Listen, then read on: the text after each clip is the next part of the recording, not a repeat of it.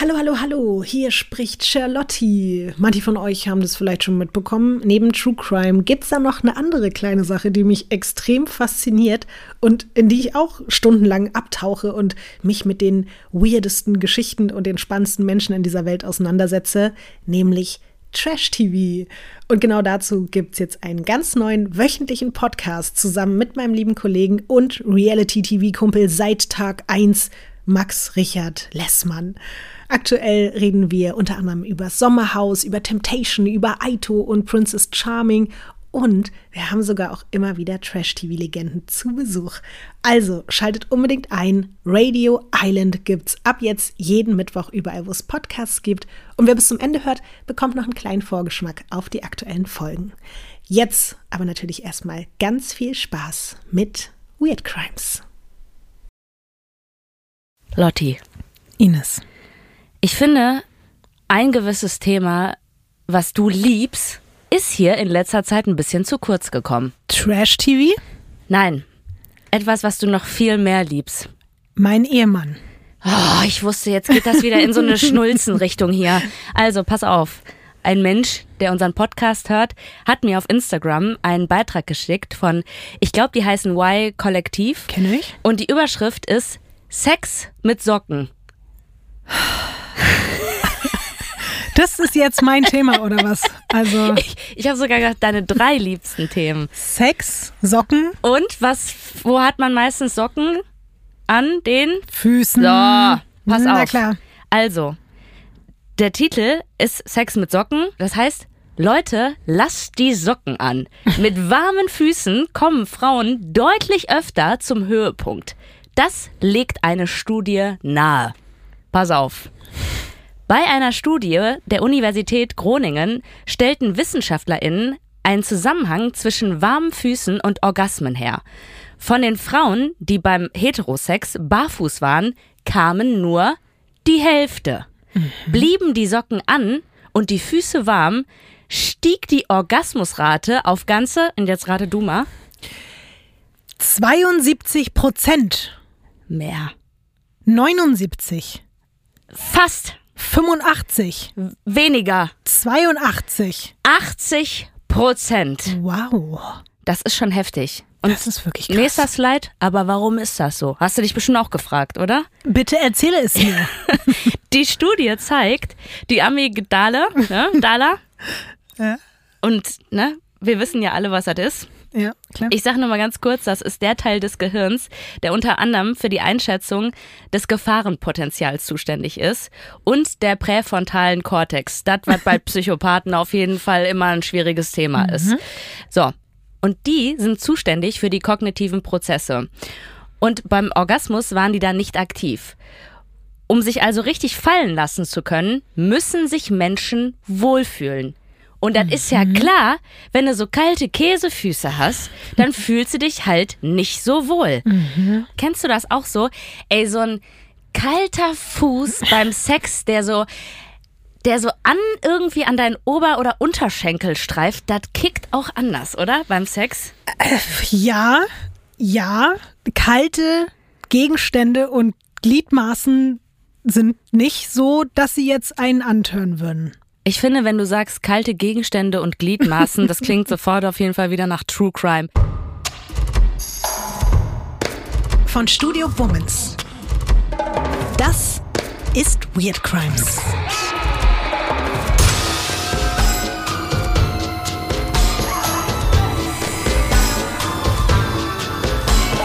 Der True Crime Podcast über die absurdesten, bizarrsten und unglaublichsten Kriminalfälle. Mit mir, vis-à-vis.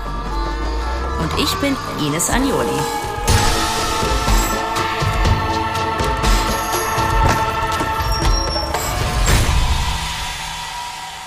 Diesmal der Uber-Killer. Ines. Lotti. Wir haben uns gestern Sprachnachrichten geschickt. Heute haben wir auch schon kommuniziert. Und sowohl in den Sprachnachrichten als auch in unserem heutigen Gespräch ist mehrfach das Wort gefallen Uber und Taxi. Taxi und Uber. Immer wieder. Und ich dachte so, interessant. Das spielt schon eine große Rolle in deinem Leben. Und mir ist es einfach irgendwie dann in dem Moment aufgefallen, dass du auf jeden Fall ein Mensch bist, der einfach sehr, sehr oft in irgendwelchen Taxen oder mhm. Ubers unterwegs ist. Und in diesem Zuge wollte ich dich fragen, was ist das Weirdeste, was du in deinem Leben bislang jemals in einem Taxi oder einem Uber erlebt hast? Ich hatte schon manchmal einfach Menschen am Steuer, die mir ein unwohles Gefühl gegeben haben, mhm. weil ich nicht sicher war, ob die nüchtern waren. Aha, und ich okay. war mir auch nicht sicher, ob nur Alkohol im Spiel war oder halt auch noch andere Sachen. Ähm, bin schon bei irgendwelchen Leuten mitgefahren, die sich krass gestritten haben am Telefon, mhm. wo ich auch nicht sicher war, ob das jetzt irgendwie gut geht und ob der noch Bock hat, mich noch sicher zum Ziel zu fahren oder ob seine, ich sag mal, sein Fokus jetzt auf was anderes liegt. In unserem heutigen Fall wird ein Uber-Fahrer nicht nur ein Passagier, sondern eine ganze Kleinstadt in Todesangst und Schrecken versetzen. Oh nein. Und das in nur wenigen Stunden. Weil ich weiß nicht, ob es dir aufgefallen ist, normalerweise spielen sich die Verbrechen, über die wir hier reden, oft über einen längeren Zeitraum ab. Manchmal ja Wochen, Monate, ja. Jahre oder vielleicht sogar Jahrzehnte. Das heutige Verbrechen dauert genau acht Stunden und 19 Minuten. Oh oh. Mit das Seltsamste und Unerklärlichste an diesem Fall ist aber nicht nur das, was während der Taten geschieht, sondern auch das, was dazwischen passiert und das, was sich später als Motiv herausstellen wird. Wir reden heute über den absolut bizarren Fall des Jason Dalton, besser bekannt als der Uber-Killer. Oh nein. Ich habe mich so auf dein Gesicht gefreut, weil ich wusste, das wird Emotionen in dir auslösen, weil du, glaube ich, wirklich oft Uber fährst, oder? Boah, ich muss auch wirklich sagen, wirklich zu oft, Lotti. Mhm, kann ich mir vorstellen. wirklich zu oft, dass ich so häufig Uber fahre, liegt unter anderem auch daran, dass ich irgendwann eine Panik entwickelt habe, nicht mehr unbeschwert in öffentlichen Verkehrsmitteln mhm. fahren zu können. Also das möchte ich nur mal jetzt vielleicht auch an dieser Stelle mal klarstellen. Geht mir leider genauso wie Das dir. ist ein Luxus, den ich mir irgendwann gegönnt habe. Äh, und deswegen ist das tatsächlich äh, mit die meistgenutzte App von mir, neben WhatsApp und Instagram.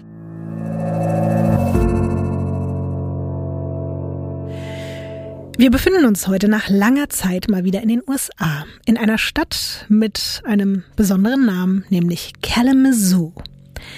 Kalamazoo liegt im Bundesstaat Michigan und hat knapp 70.000 Einwohner. Dieser ungewöhnliche Name ist sogar wirklich zur Redewendung geworden. Wirklich jeder kennt den Spruch in den USA From Timbuktu to Kalamazoo man kann es jetzt nicht so hundertprozentig genau übersetzen, aber es ist so wie bei uns so ein bisschen ein Sinnbild, als wenn du bei uns zum Beispiel sagst, irgendwie Walachei oder Buxtehude mm, oder so. Mm, so ist das so ein bisschen in die Kalamazoo. Richtung. Mhm, Klingt genau. auch eigentlich ganz cool. Ja. Geh da hin, wo der Kalamazoo wächst. Genau, sowas. Ja, kann man wirklich genauso übersetzen. Und dadurch haben die meisten Menschen in Amerika diesen Ort auch wirklich auf dem Schirm, ohne selbst schon mal da gewesen zu sein. Umgangssprachlich sagen die coolen Leute in dieser Stadt auch nicht Kalamazoo, sondern Kazoo oder Kazoo. Und um das noch besser verorten zu können, die kleine, bescheidene Universitätsstadt liegt irgendwo zwischen Detroit und Chicago.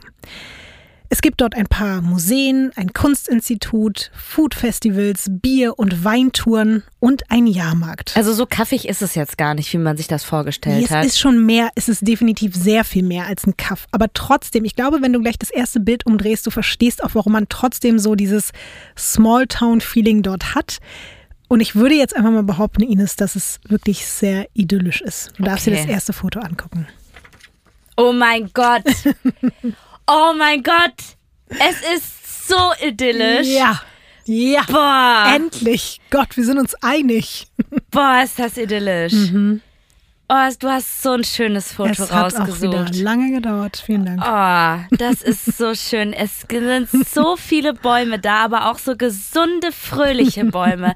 So Bäume, die, weißt du, so in einem Musical würden die auch mitsingen. Ne? Oh, ja. Hey, good morning und so. Und dann geben die dir so einen Kaffee und sowas halt und dann umarmen die dich noch. Die würden dir so, alle oh, guten Tag sagen. Ja. Ähm, nee, das ist, also das ist sauber.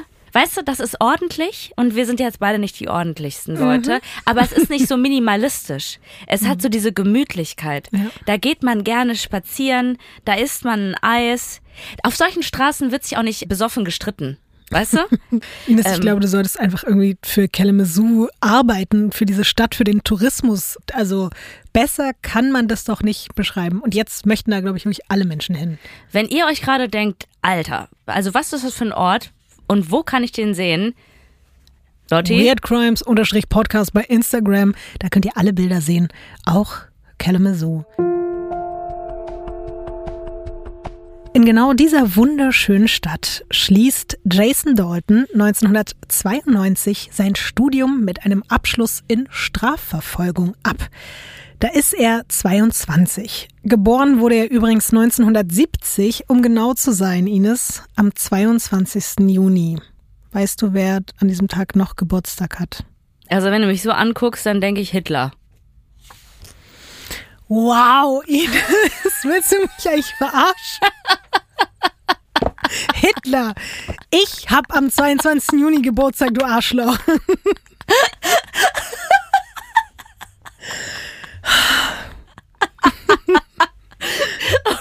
sorry. Ich habe wirklich viel erwartet auf diese Frage, aber nicht Hitler einfach. Weißt du, was dein Problem ist? Was ist mein Problem? Deine Gestik und Mimik. Ja. Das schiebst du mir jetzt hier nicht in meine nicht getragenen, fast löchrigen Socken. Ne? Ines, ich habe so geguckt, weil ich das nicht cool finde, dass ich am gleichen Tag wie Jason Dalton Geburtstag habe. Deswegen hat mein Gesicht so ausgesehen, wie es ausgesehen hat. Ja. Du hast daraus Hitler gezogen. Was? Also, das ist nicht meine Schuld jetzt.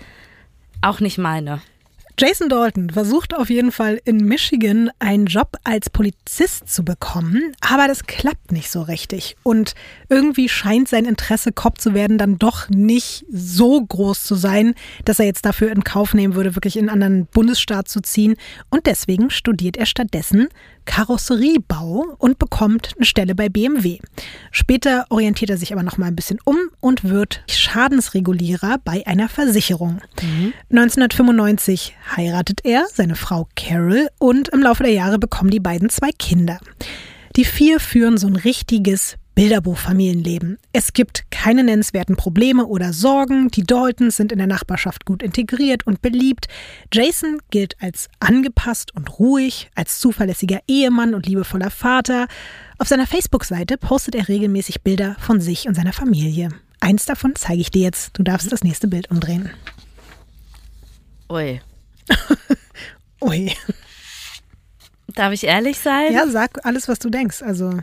Bitte. Also die sehen nett aus, aber das Foto, was du gewählt hast, gibt mir schon ein bisschen mitten im Leben Vibes. Oder? Also ich weiß ein bisschen, was du meinst, ja. Also das ist halt die Realität, was soll ich dir sagen? Ja, das hat er halt gepostet. Ich verstehe ja. das schon, aber ich finde, das ist irgendwie ein weirdes Foto, oder? Was man so postet. Also sie sieht ja eigentlich ganz nett aus, mhm. ähm, aber er hängt da so ein bisschen komisch so nach hinten und guckt auch nicht so richtig in die Kamera und ich weiß nicht. Also wenn ich das Foto sehen würde, ne? Mhm. Und die würden die Couch verkaufen bei eBay Kleinanzeigen, dann würde ich sagen, mm, ich guck noch mal weiter. Weißt du? okay. Wir befinden uns jetzt übrigens ein paar Jahre nachdem dieses Bild entstanden ist, im Februar 2016. Jason Dalton ist jetzt schon 45 Jahre alt. Sein Sohn ist 15, seine Tochter 10 und er ist immer noch bei der Versicherung angestellt, worauf er auch ziemlich stolz ist. Carol, seine Frau, arbeitet bei einer Investmentfirma und beide verdienen ziemlich gut Geld. Trotzdem hat Dalton seit zwei Wochen zusätzlich einen Nebenjob als Uber-Fahrer. Mhm. Er möchte ein bisschen Geld dazu verdienen, weil es geht jetzt nicht darum, dass die irgendwie pleite werden oder so, sondern es geht wirklich nur um ein Extra und zwar für einen besonderen Ausflug mit der Familie. Möchtest du mal raten, wohin, Ines? Ins Disneyland. Ins Disneyland. Na klar.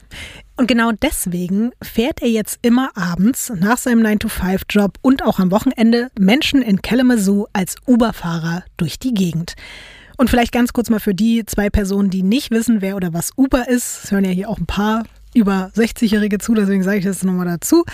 Uber ist ein Unternehmen, das Fahrdienste vermittelt, also eigentlich wie Taxi, nur mit dem Unterschied, dass man die Fahrten ausschließlich digital buchen kann und eben in Privatwagen von privaten Personen gefahren wird. Für diese privaten Personen gibt es aber natürlich trotzdem auch Regeln und Pflichten, die sie einhalten müssen. Und es gibt auch Background-Checks und die gab es auch schon 2016, als Jason Dalton sich eben auch als Fahrer angemeldet hat. Andere Sicherheitsmaßnahmen, muss man sagen, gab es zu diesem Zeitpunkt noch nicht, aber dazu kommen wir später nochmal. Dementsprechend wird also auch Daltons kriminelle Historie gecheckt, bevor er als Uberfahrer arbeiten darf. Das ist nämlich so, wenn jetzt in deiner Akte wirklich irgendwas von Mord, schweren Gewaltverbrechen, sexuellen Übergriffen oder auch terroristischen Straftaten steht, dann bist du raus. Dann kannst du auf jeden Fall ja, nicht. hoffentlich. Ja, ich sag's nur trotzdem nochmal dazu, weil das Verrückte ist, Ines, ich habe mal geguckt, jedes Jahr werden tatsächlich Zehntausende Menschen. Ich habe eine Zahl gelesen von 40.000 Menschen allein in den USA, die von Uber jährlich abgelehnt werden, die sich als Fahrer oder Fahrerin registrieren lassen wollen. Also das zeigt mir, dass da alleine auch Leute sich bewerben, die eben solche Sachen auf dem Kerbholz haben, finde ich schon krass. Ist natürlich gut, dass die dann abgelehnt werden, aber dass die sich überhaupt bewerben, zeigt halt auch schon so ein bisschen so, uff, okay. Und gerade aus dem Knast irgendwie zehn Leute ermordet und dann jetzt werde ich mal Uberfahrer so. Das Ding ist auch, all das ist für Jason Dalton überhaupt gar kein Problem, weil der ist noch nie mit dem Gesetz in Konflikt geraten. Also alles, was ich da gerade aufgezählt habe, hat in seinem Leben keine Rolle gespielt. Keine Vorstrafen, niemals Probleme mit Gewalt in der Vergangenheit, auch keine psychischen Vorerkrankungen oder so, keine Auffälligkeiten. Der Anwalt der Familie sagt später über Jason Dalton, Zitat, Jason war eine gesellige Person, ein guter Vater, in der Gemeinde bekannt, sehr beliebt. Es gab keinen Hinweis darauf, dass so etwas passieren würde.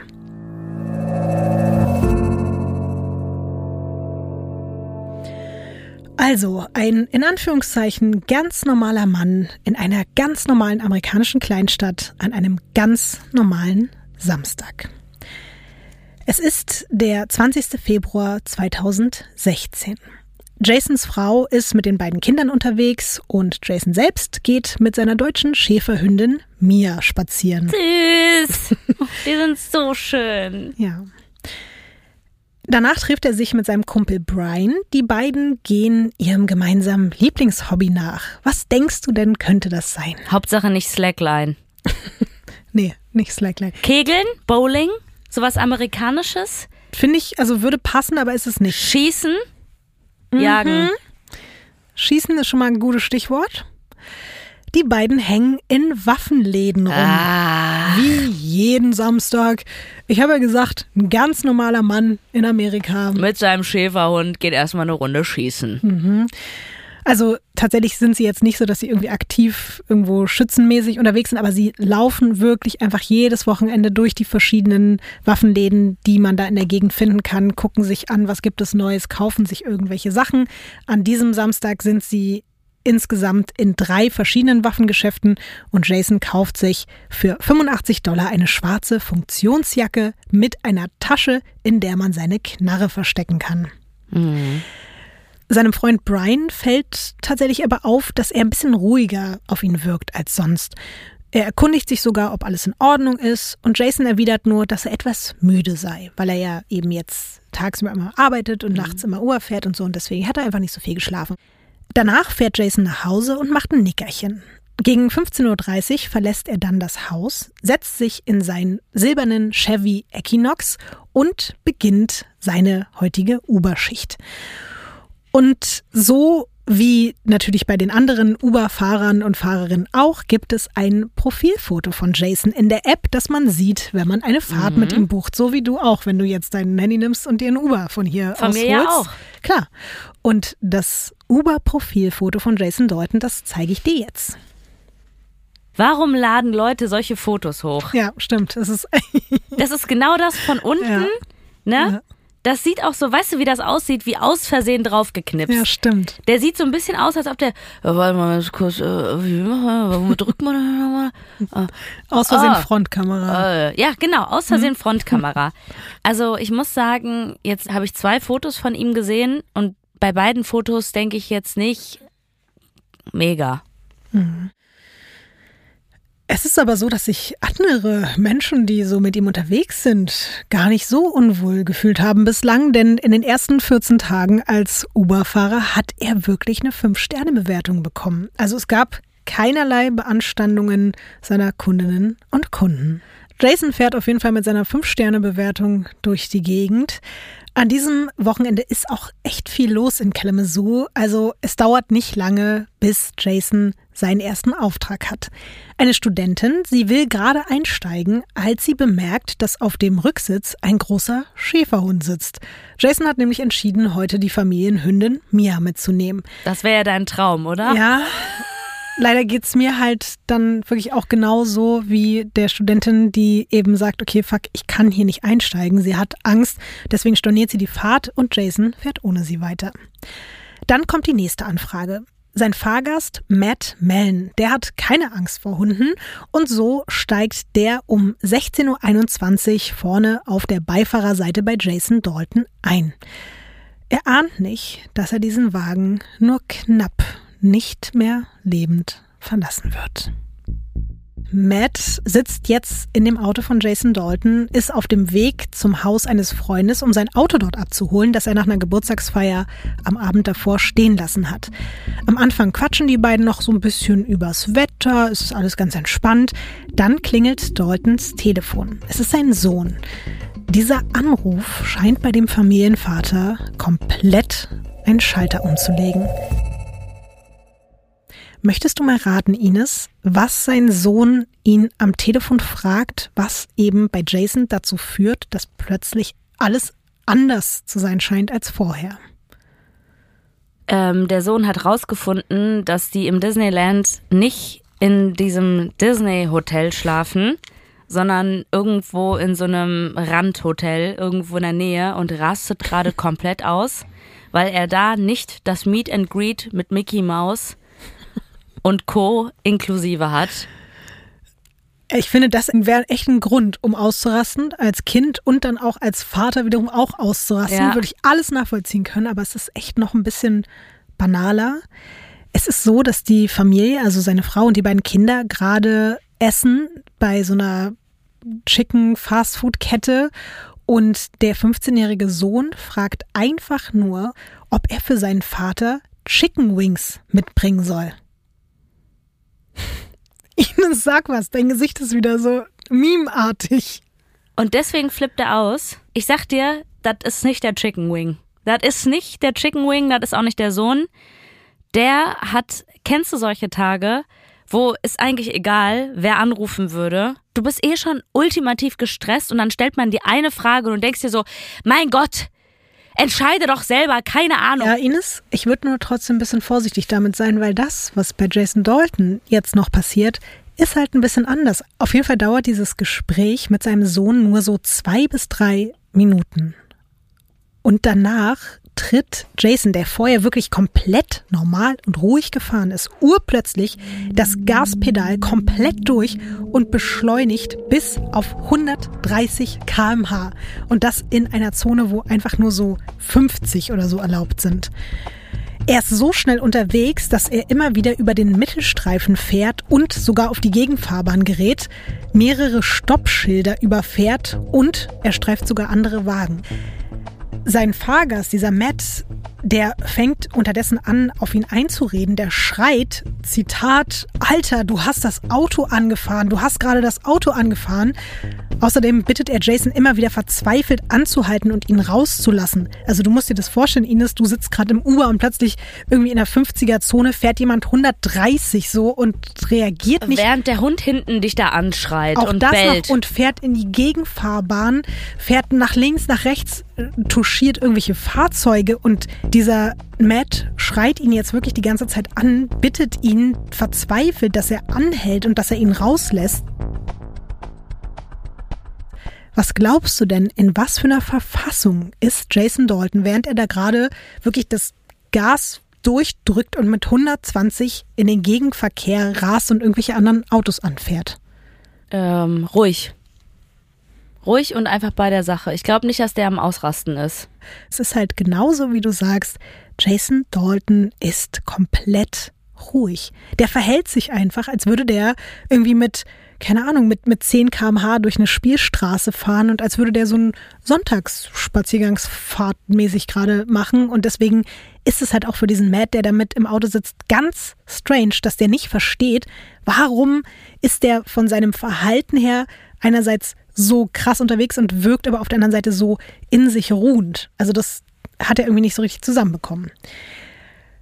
Zudem ignoriert er auch Matt eine ganze Weile und der Jason Dalton entgegnet ihm dann irgendwann nur auf diese permanenten, wirklich auch sehr vehementen Fragen, so von wegen, kannst du mich bitte rauslassen, kann ich aussteigen, bitte lass mich raus, sagt er irgendwann nur so ganz tiefenentspannt, aber du möchtest doch zum Haus deines Freundes. Ich glaube, er nimmt das einfach nur als, als Argument. Ja, du, will, du wolltest das doch. Dann bringe ich dich jetzt dahin. Komme, was wolle. Ja, jetzt, jetzt beschwer dich doch nicht. Du hast doch die Fahrt gebucht. War doch alles in Ordnung. Und jetzt bist du sogar noch schneller da. Matt hat in dem Moment eher das Gefühl gehabt, dass er wie so roboterartig trotzdem seinen Job durchziehen will und seinen Auftrag ausführen will. Das war so ein bisschen sein Gefühl. Das hat er auf jeden Fall später so ausgesagt. Aber so wie du es beschreibst, könnte man es auf jeden Fall auch interpretieren. Wir werden ja vielleicht noch sehen, in welche Richtung es mehr geht. Es ist auf jeden Fall so, dass Jason Dalton wieder beschleunigt und Matt schreit mehrmals, lass mich raus, lass mich raus. Sein Uberfahrer rast unbeirrt weiter. Zwischendurch hat Matt auch wirklich das Gefühl, er würde bewusst einem Aufprall entgegensteuern. Oh, das ist so ein, eine Horrorsituation. Ganz krass. Er klammert sich in Todesangst an diesen Haltegriff über seinem Fenster im Auto. Aber zu seiner Überraschung merkt er auch trotzdem, dass eben Dalton die ganze Zeit immer noch in die richtige Richtung von seinem mhm. Ziel fährt. Auch das spricht ja wieder so ein bisschen dafür, dass der auf jeden Fall seinen Auftrag durchziehen möchte. Und dann kommen die in so eine verkehrsberuhigte Zone und Matt tut dann so, als wäre dort das Haus seines Freundes. Er sagt dann hier, ich muss hier raus, ich muss hier raus. Und in dem Moment, als Jason Dalton das erste Mal so ein bisschen abbremst, nutzt Matt die Gelegenheit, reißt die Beifahrertür auf und schmeißt sich wirklich aus dem halb noch fahrenden Wagen auf den Bürgersteig und rollt sich da irgendwie so rum. Wie im Film. Ja, total. Und ich finde, das zeigt auch nochmal, was er für eine Panik hatte, in diesem Moment, weil der einfach, glaube ich, das Gefühl hatte, der wird diese Fahrt nicht überleben. Mit quietschenden Reifen beschleunigt Dalton danach und rast davon. Ich glaube, die Tür ist auch noch halb offen, als der wegfährt und mehrere Menschen aus der Nachbarschaft bekommen das alles mit. Die sehen halt diese merkwürdige Szene mit dem silbernen Chevy SUV und manche denken sogar, dass in der Straße gerade irgendein Actionfilm gedreht werden würde. Eine Nachbarin ruft bei der Polizei an, um zu schildern, was sie gesehen hat, wird aber abgewimmelt. Dort heißt es so ein bisschen so, oh ja, pf, keine Ahnung, wissen wir jetzt auch nicht genau, ist ja nichts passiert. Auch Matt Millen wählt, als Jason Dalton dann endlich außer Sichtweite ist, die 911 und wir hören jetzt einen Ausschnitt aus diesem Anruf und ich bin sehr gespannt, was du dazu sagst. Hi, I'd like to report a uh, crazy driver. I just got an Uber to my friend's house. And uh, on the way there, he was driving neurotic down um, West Main. He hit a car. He drove through the woods. And I finally just jumped out. Did you want to talk to an officer, or you just want me to put out an alert over the radio? I wanted to just, I just wanted to report it because I don't want someone sure. to get hurt. I, I understand I what you're saying, but I need to know if you want to talk to an officer or if you want me to have an officer. Just have the officers just be on the lookout for it. I just want to be on the lookout. And okay, thank you. Hä? Hast du verstanden, was da jetzt gerade abgegangen ist? Und was ist so dein Eindruck von diesem Gespräch? Also ehrlich gesagt dachte ich so, ich hätte bei ihm gedacht, dass er so anruft, so, oh my God, you, you just didn't know what, what happens. I was in a car and uh, the driver was crazy and, and then I then I uh, nutzed the chance and I opened the door when he was uh, stopping by kurz and not uh, driving so fast and then I rolled perfectly out like in the Mission Impossible uh, movie. Nee, aber ich hatte das, fast das Gefühl, dass die Frau von der Polizei schon fast so war, ja, was willst du denn jetzt? Mhm. Also was ja. ist jetzt dein Problem? Genau so war es auch. Sie war super kurz angebunden. Es war jetzt nicht das komplette Gespräch, aber man hört ja trotzdem, ihre Attitüde ist so ein bisschen so, ja, pff, also ja, und was ist jetzt los? Und was ich wirklich ganz schlimm finde, ich weiß nicht, ob du es gehört hast, er hat gesagt, ich will nicht, dass jemand verletzt ja. wird. Und ich kann jetzt schon mal sagen, leider wird sein Anruf das nicht mehr verhindern können.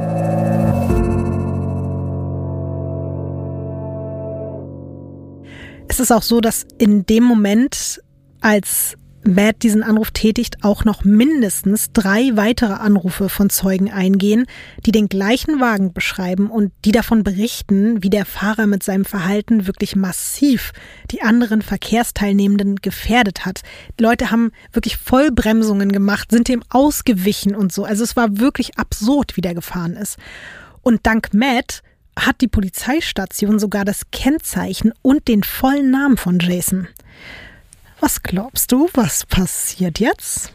Nichts. Nichts. Na klar. 2016 kann man übrigens im Notfall noch nicht direkten Kontakt mit Uber aufnehmen. Matt bleibt also nichts anderes übrig, nachdem er schon die Polizei gerufen hat, die sich nicht so wirklich dafür interessiert hat, als erstmal eine E-Mail zu schreiben. Und man kann sich ja vorstellen, wenn man jetzt erstmal irgendwie am, am Samstag um diese Uhrzeit eine E-Mail schreibt. Eine E-Mail. Ja dass da jetzt nicht wirklich irgendwie direkt was passiert.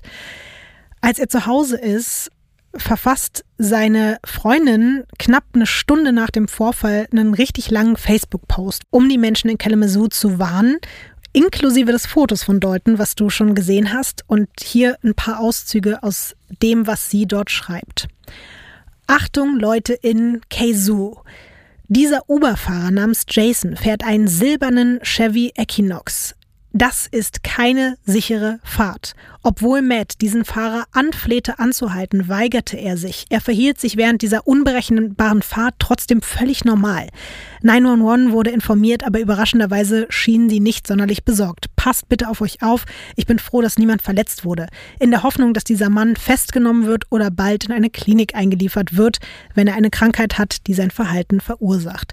Ich finde, das zeigt auch nochmal, wirklich, wie dramatisch das auch gewesen sein muss für diesen Matt, auch wenn er bei dem 911-Call vielleicht nicht so klang, aber das war wirklich schon echt doll. Der hat gedacht in dem Moment, der stirbt aufgrund des Verhaltens von seinem Fahrer.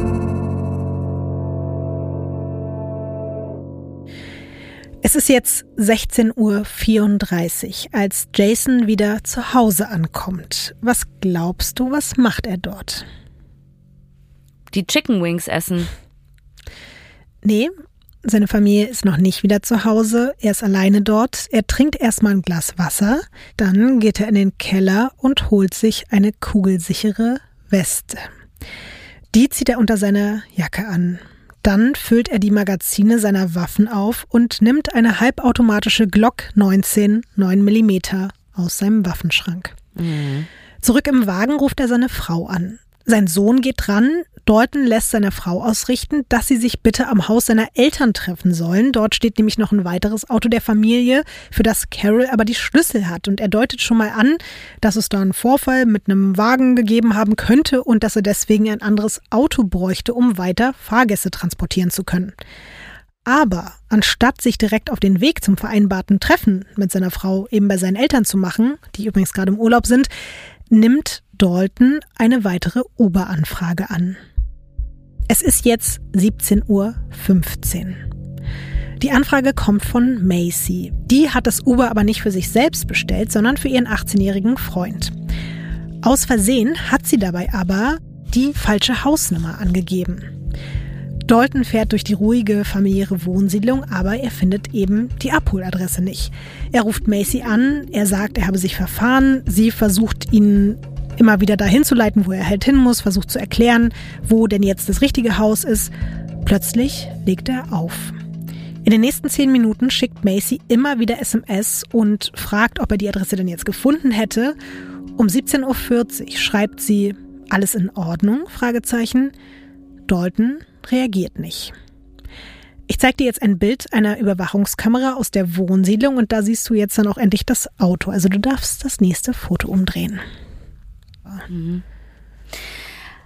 Also, das ist einfach äh, ein krasses Foto, finde ich, weil da ist dieses Auto drauf, aber halt auch ein Spielplatz mit Schaukeln. An diesem Spielplatz hält Jason Dalton kurze Zeit an, dann fährt er wieder im Kreis und genau dort läuft nur wenige Augenblicke später Tiana Caruthers mit ihrer kleinen Tochter und vier weiteren Kindern Ach, vorbei. Scheiße. Jason Dalton rast gerade die nächste Runde um den Block. Er hält immer noch Ausschau nach seinem Fahrgast. Dann bremst er scharf ab, als er Tiana sieht. Sie ist selbstverständlich total angepisst davon, dass ein Typ mit so einer Geschwindigkeit einfach an einem Spielplatz und in so einer familiären Gegend da vorbeirast. Und das lässt sie ihn auch spüren, als er das Fenster runter macht und sie fragt, bist du Macy? Tiana verneint, aber Jason Dalton fragt noch fünf weitere Male in einem Ton, der ihr gar nicht gefällt. Und sie antwortet deswegen nochmal klar und deutlich, dass sie nicht Macy ist. Dalton fragt weiter.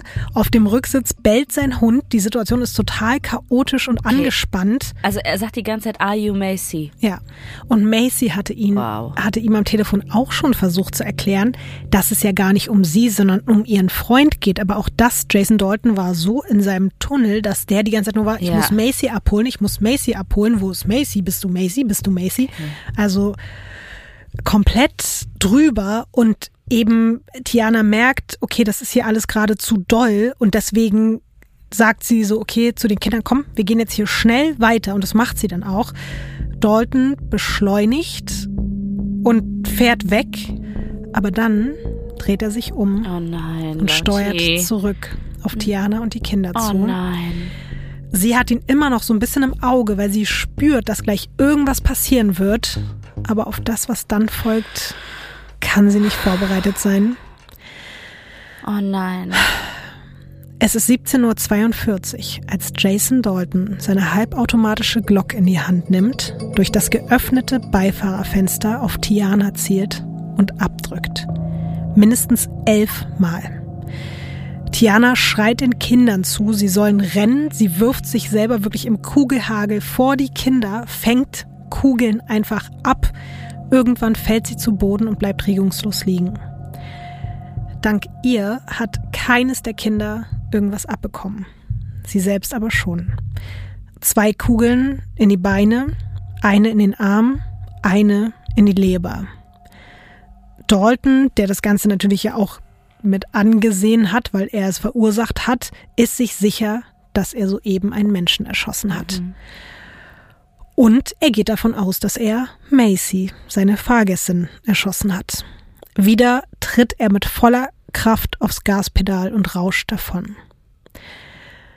Während Jason nun in Richtung seines Elternhauses unterwegs ist, eilen Tiana alle möglichen Menschen zu Hilfe und zum Glück ist sie nun nicht mehr regungslos. Sie hat sich nämlich nur totgestellt, damit er aufhört, auf sie zu schießen.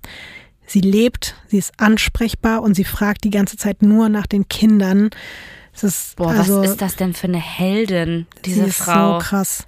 Sie liegt da, sie merkt ja selber schon, sie hat Kugeln in ihrem Körper und fragt immer nur, are the kids okay, are they okay und so. Das ist die ganze Zeit nur so.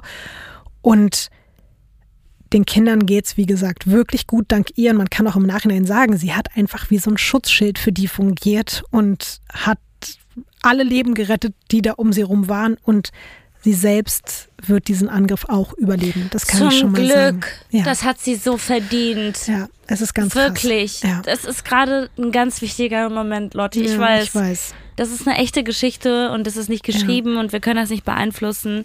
Ja. Aber zum Glück. Was ebenso unglaublich ist, in einem Apartment direkt hinter Tiana gibt es noch drei weitere Menschen, die auch riesiges Glück im Unglück hatten, weil vier der elf Kugeln von Jason Dalton haben sich durch eine Wand durchgeschlagen, sind in eine Wohnung rein und sind einfach in einem Schrank stecken geblieben. Was? Und du musst dir vorstellen, direkt neben diesem Schrank haben in diesem Moment einfach drei Teenager gesessen und Nein. Playstation gespielt.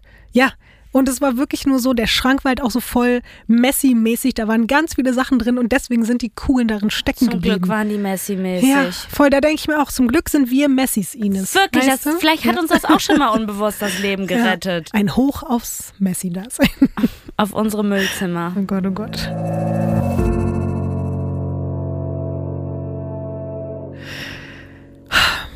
Nach dieser Wahnsinnstat gehen von allen möglichen NachbarInnen und den Helfenden bei Tiana gleichzeitig unzählige 911-Calls ein. Alle sprechen von einem silbernen Chevy Equinox, einem korpulenten weißen Fahrer Mitte 40 bis Mitte 50, einem Hund auf dem Rücksitz. Einer der Mitarbeiter an der Polizeileitstelle stellt fest, dass es da anscheinend vielleicht einige Parallelen zu den Beschreibungen eines Anrufers eine Stunde zuvor geben könnte. Und so klingelt bei Matt Millen das Telefon. Er soll nochmal beschreiben, was er da in diesem Uber bei dieser absurden Fahrt erlebt hat. Und er soll sagen, wie der Mann heißt und wie er ausgesehen hat. Matt erzählt es alles nochmal und mailt den Beamten dann sogar das Uber-Profilfoto von Jason Dalton, was wir mhm. hier auch gesehen haben, das schlechte Profilfoto, was da vor dir liegt. Der, also Jason Dalton, überfährt gerade nur wenige Minuten nach den Schüssen die nächste rote Ampel und touchiert ein weiteres Auto. Auch dieser Fahrer, der gerade von ihm eben so fast, also es ist wirklich eine beinahe Kollision, die berühren sich, der meldet das sofort der Polizei. Aber trotz der kurzen Vermutung des einen Polizisten, dass es da zwischen den Geschehnissen in Kalamazoo einen Zusammenhang geben könnte, wird in diese Richtung erstmal nicht weiter ermittelt. Obwohl man an dieser Stelle wirklich fast alle Infos in der Hand gehabt hätte, um den Mann aufzuspüren und um ihn zu stoppen. Und während die Sheriffs von Kalamazoo County den ersten richtigen Tatort erreichen, kommt Jason Dalton beim Haus seiner Eltern an. Absurderweise muss er in der Uber-App irgendwie was Falsches eingegeben haben, was dazu führt, dass Macy, die Kundin, mit der er die ganze Zeit in Kontakt stand und die er in seiner Wahrnehmung vermeintlich erschossen hat, eine Rechnung über 7,31 Dollar geschickt bekommt mit der Route vom Tatort bis mhm. zu seinem Elternhaus. Macy die wiederum ja keine Ahnung hat, dass sie bzw. ihr Freund gerade wirklich nur knapp dem Tod entkommen sind, meldet sich daraufhin bei ihm, weil sie ja denkt, okay, ich habe hier keine Fahrt in Anspruch genommen, warum kriege ich hier eine Rechnung? Die ist dem Tod entkommen mhm. und ihr größtes Problem ist gerade, hör mal, der ist nicht gekommen und ich kriege hier 7,31 ja. Dollar Rechnung, ja? Voll. Wow. Und Macy will sich dann halt beschweren, die ist dann mit Jason Dalton, der gerade, wie gesagt, elf Schüsse abgegeben hat, am Telefon und er wiederum checkt dadurch erst so richtig, dass er anscheinend gerade nicht Macy erschossen hat, weil mit der telefoniert er gerade, sondern yeah. irgendeine andere Frau. Und die beiden diskutieren dann, bis Jason Dalton zu ihr sagt, Zitat, sorry, ich habe keine Zeit mehr für sowas. Ich habe bessere Dinge zu tun und Sie verschwenden meine Zeit. Ich kann das einfach nicht mehr. Rufen Sie doch bitte jemand anderes für eine Fahrt an. Dann legt er wieder auf.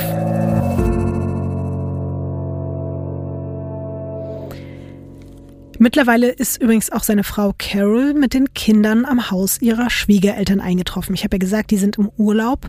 Jasons Auto ist inzwischen stark demoliert, weswegen er jetzt erst recht das andere Auto für seine weiteren Uberfahrten mitnehmen möchte. Rate mal, was er seiner Frau erklärt, was da mit seinem Wagen passiert ist.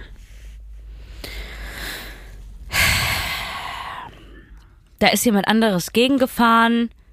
Was fragst du so blöd? Ey, Lotti, ich, keine Ahnung, wirklich, da ist jemand die Tür aufgemacht, geschrammt und abgehauen oder sowas halt. Ich weiß nicht, ob du das damals mitbekommen hast. Ich habe das echt noch so ein bisschen im Kopf.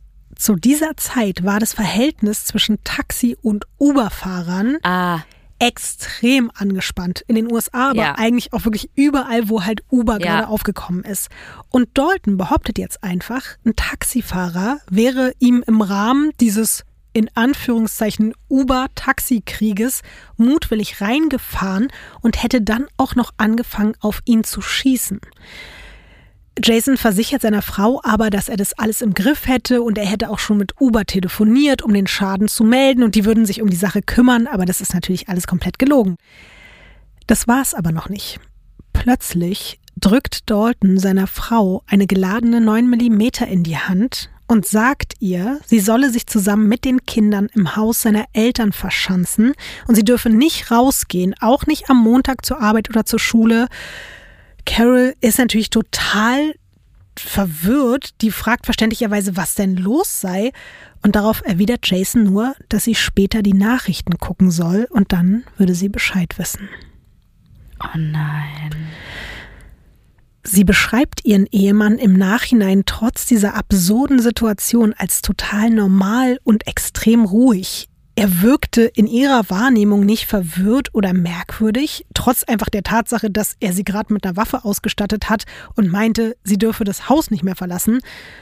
Aber Carol ist dann so, okay, ich vertraue einfach auf das, was mein Mann gesagt hat und verschanzt sich mit dem Sohn und der Tochter im Haus der Schwiegereltern so, wie er es ihr aufgetragen hat. Jason Dalton steigt jetzt in den anderen Wagen um und den können wir uns jetzt sogar nochmal angucken. Also du hast ja den, den davor gesehen, den silbernen. Chevy. Jetzt kommt der neue. Mhm. Was siehst du? Das ist jetzt, ich würde sagen, ein dunkles, schwarzes Auto. Und ich glaube sogar, dass hinten die Scheiben verdunkelt sind. Was glaubst du, hat es denn jetzt für Konsequenzen, dass Jason Dalton auf einmal einen schwarzen, ist übrigens auch ein Chevy, aber einen HHR fährt? Naja, jetzt können ja, das wissen ja die Leute nicht mehr, dass er da drin ist. Das ist genau das Problem, weil alle Fahndungsaufrufe und alle Warnungen, die aktuell schon im Umlauf sind, beziehen sich auf das andere Auto, nämlich den silbernen Chevy Equinox. Und da man bislang ja noch nicht mal alle Hinweise zu diesem Auto richtig interpretiert und irgendwie in einen Zusammenhang gebracht hat, wird's halt jetzt mit diesem weiteren Wagen noch komplizierter. Es ist 18.44 Uhr. Jason Dalton hebt von einem Automaten Geld ab. Dann fährt er 35 Minuten ziellos in der Gegend umher, bis er um 19 Uhr von den Nachbarn vor seinem Haus beobachtet wird. Sein Wagen steht einige Minuten mit laufendem Motor und eingeschaltetem Licht in der Einfahrt, während Dalton zurück in den Keller geht. Er holt mehr Munition und er tauscht seine Waffe aus. Die ermittelnden Beamten finden später die Glock, mit der er auf Tiana geschossen hat, im Keller auf der Werkbank. Die hat Ladehemmungen, was bedeutet, dass er vielleicht sogar noch viel öfter abgedrückt hätte, wenn er gekonnt hätte. Ist das absurd? Mhm. Boah, was hat sie für ein Glück gehabt? Das ist unglaublich. Also Glück, ne? Mhm. Trotzdem natürlich absolutes Unglück, was da passiert ist. Aber in diesem Unglück Glück. Ja. Nun fährt Jason Dalton bewaffnet wieder ziellos durch Kalamazoo, bis er um 20.02 Uhr seinen nächsten Uber-Fahrgast abholt. Keith Black. Das ist nicht dein Ernst. Und Uber weiß bis jetzt immer noch nicht, Nichts. Was für ein Psycho da gerade durch die Gegend fährt, im Auftrag dieser Firma. Richtig. Möchtest du mal raten, was eben dieser neue Fahrgast Keith Black nun in diesem Uber mit Jason Dalton erlebt? Nein, möchte ich ehrlich gesagt nicht raten. Ist der jetzt total entspannt und hört da gerade irgendein Schlagerradio oder meditationsmäßig ist er ja gerade im Zen oder alles ist mal ganz kurz runtergefahren und alles andere möchte ich mir gerade gar nicht vorstellen. Es ist so, dass Keith Black später sagt, er sitzt da mit Jason Dalton im Auto und das, was da passiert, ist Smalltalk, laute Musik und gute Laune. Einfach ganz normale Fahrt, sogar eigentlich eine gute Fahrt, wo du dir Ja. denkst, hör mal, gerne fünf Sterne. Ja. Gerne genau das. wieder. Ja, Ja, genau das. den empfehle ich noch all meinen Freunden. Und um kurz vor halb zehn holt er drei Touris vor einem Hotel ab, um sie zu einer Bar zu fahren. Und obwohl es nach der Ankunft beim Bezahlvorgang immer wieder Probleme mit der App gibt, bleibt Dalton tiefenentspannt. Nichts ahnt, dass dieser Typ vorhin auf eine Frau und Kinder geschossen hat, geben auch die ihm fünf Sterne, wünschen ihm noch einen schönen Abend und auch er bedankt sich und sagt freundlich, yo, danke, ciao, schönen Abend, bis bald. Dalton fährt danach weiter durch die Gegend, bis er plötzlich, wie er später selber sagt, das dringende Bedürfnis verspürt, sich auf dem Parkplatz eines Autohauses ein BMW anzugucken. Es ist kurz nach 22 Uhr. Das Autohaus hat schon geschlossen, aber der Parkplatz ist noch hell erleuchtet. Dalton dreht er mit seinem Auto ein paar Runden und dann parkt er seinen Wagen und steigt aus. Er ist nicht der Einzige auf dem Gelände.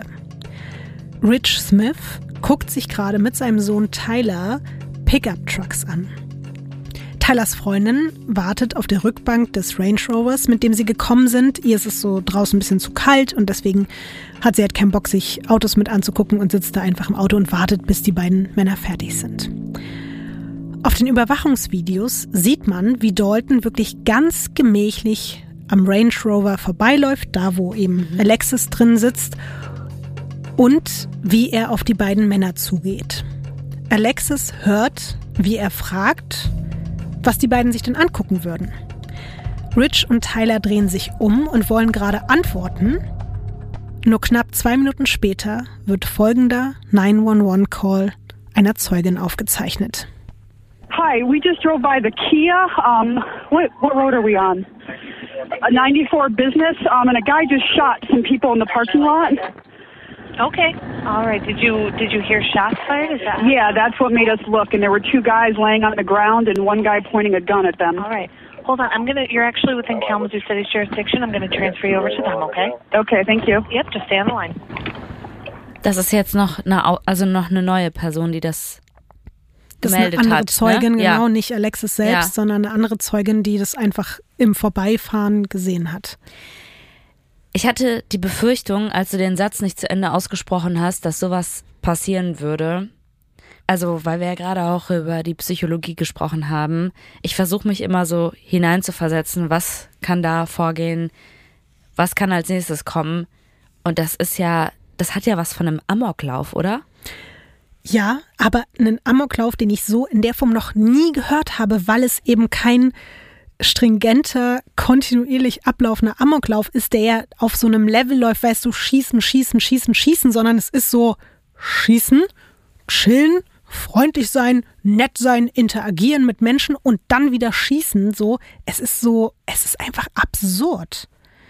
Er hat ja eben noch die Möglichkeit gehabt, auf, aus nächster Nähe quasi Menschen in seinem Auto zu erschießen, wenn er Bock gehabt hätte. Macht er aber nicht. Stattdessen schießt er dann wieder auf irgendwelche anderen Leute. Das ist wirklich so, als ob da jemand einen Knopf drücken würde, der bei ihm irgendwo im Kopf drin ist und der gar nicht selber entscheidet. Und irgendwann sagt jemand so, jetzt. Oh Gott, Ines, dass du das gerade sagst, ist für das, was hier heute noch kommt, auf jeden Fall auch eine interessante Vermutung deinerseits. Auf jeden Fall hast du es ja gerade schon mitbekommen, Rich und Tyler konnten ihren Satz noch nicht mal zu Ende bringen. Um 22.05 Uhr hat Jason Dalton seine Waffe gezogen und 16 Mal auf Vater und Sohn abgefeuert. Danach schlendert er genauso entspannt, wie er gekommen ist, zurück zu seinem Wagen. Auch das sieht man in den Überwachungsvideos. Alexis, die da auf der Rückbank hockt und alles mit ansehen musste, hat er zum Glück nicht entdeckt. Das Schlimme ist auch, sie hat kein Handy dabei, um Hilfe zu holen. Das muss so schrecklich gewesen sein. Sie sitzt da auf der Rückbank und erst wenige Minuten nachdem sie wirklich sicher ist, dass der Schütze davongefahren ist und sie nicht mehr irgendwie kriegen kann, traut sie sich langsam auszusteigen und ah, das, ah, die Vorstellung ist so schlimm. Sie merkt dann schon natürlich, dass ihr Freund und sein Vater da regungslos auf dem Boden liegen und sie zieht dann aus der Hosentasche ihres Freundes sein Handy, um dann damit die Polizei zu informieren. Um 22.12 Uhr trifft der erste Streifenwagen beim Autohaus ein. Da ist Jason Dalton schon auf dem Weg zu seinem nächsten Tatort. Knapp acht Kilometer vom Autohaus entfernt fährt er auf den Parkplatz eines Restaurants. Dort sitzen auf zwei Autos verteilt vier Freundinnen. Die sind alle über 60 Jahre alt. Oh nein, Lotti. Ich weiß, ich weiß, ich weiß, Ines. Omas. Ich weiß, Ines. Es ist wie, wie mit Hunden bei dir, ne? Ja. Da sitzt auch eine 14-Jährige mit im Auto. Die sind gerade alle nach einer Veranstaltung auf dem Weg nach Hause, haben nur noch da was gegessen, wollen gerade losfahren. Es ist 22.24 Uhr. Jason Dalton läuft auf die beiden Fahrzeuge zu und fragt eine der Frauen durch das geöffnete Fenster, ob sie einen Dollar spenden würde. Zitat, to make America great again. Okay, wow. Und wer das gerade vielleicht nicht ganz genau einordnen kann, zu dieser Zeit läuft gerade der erbitterte Wahlkampf zwischen Hillary Clinton und Donald Trump und Make America Great Again wird für Trump zum ultimativen Wahlslogan und vor allem sehr konservative Rechte können sich super damit identifizieren. Und sich die Cappy kaufen. Genau.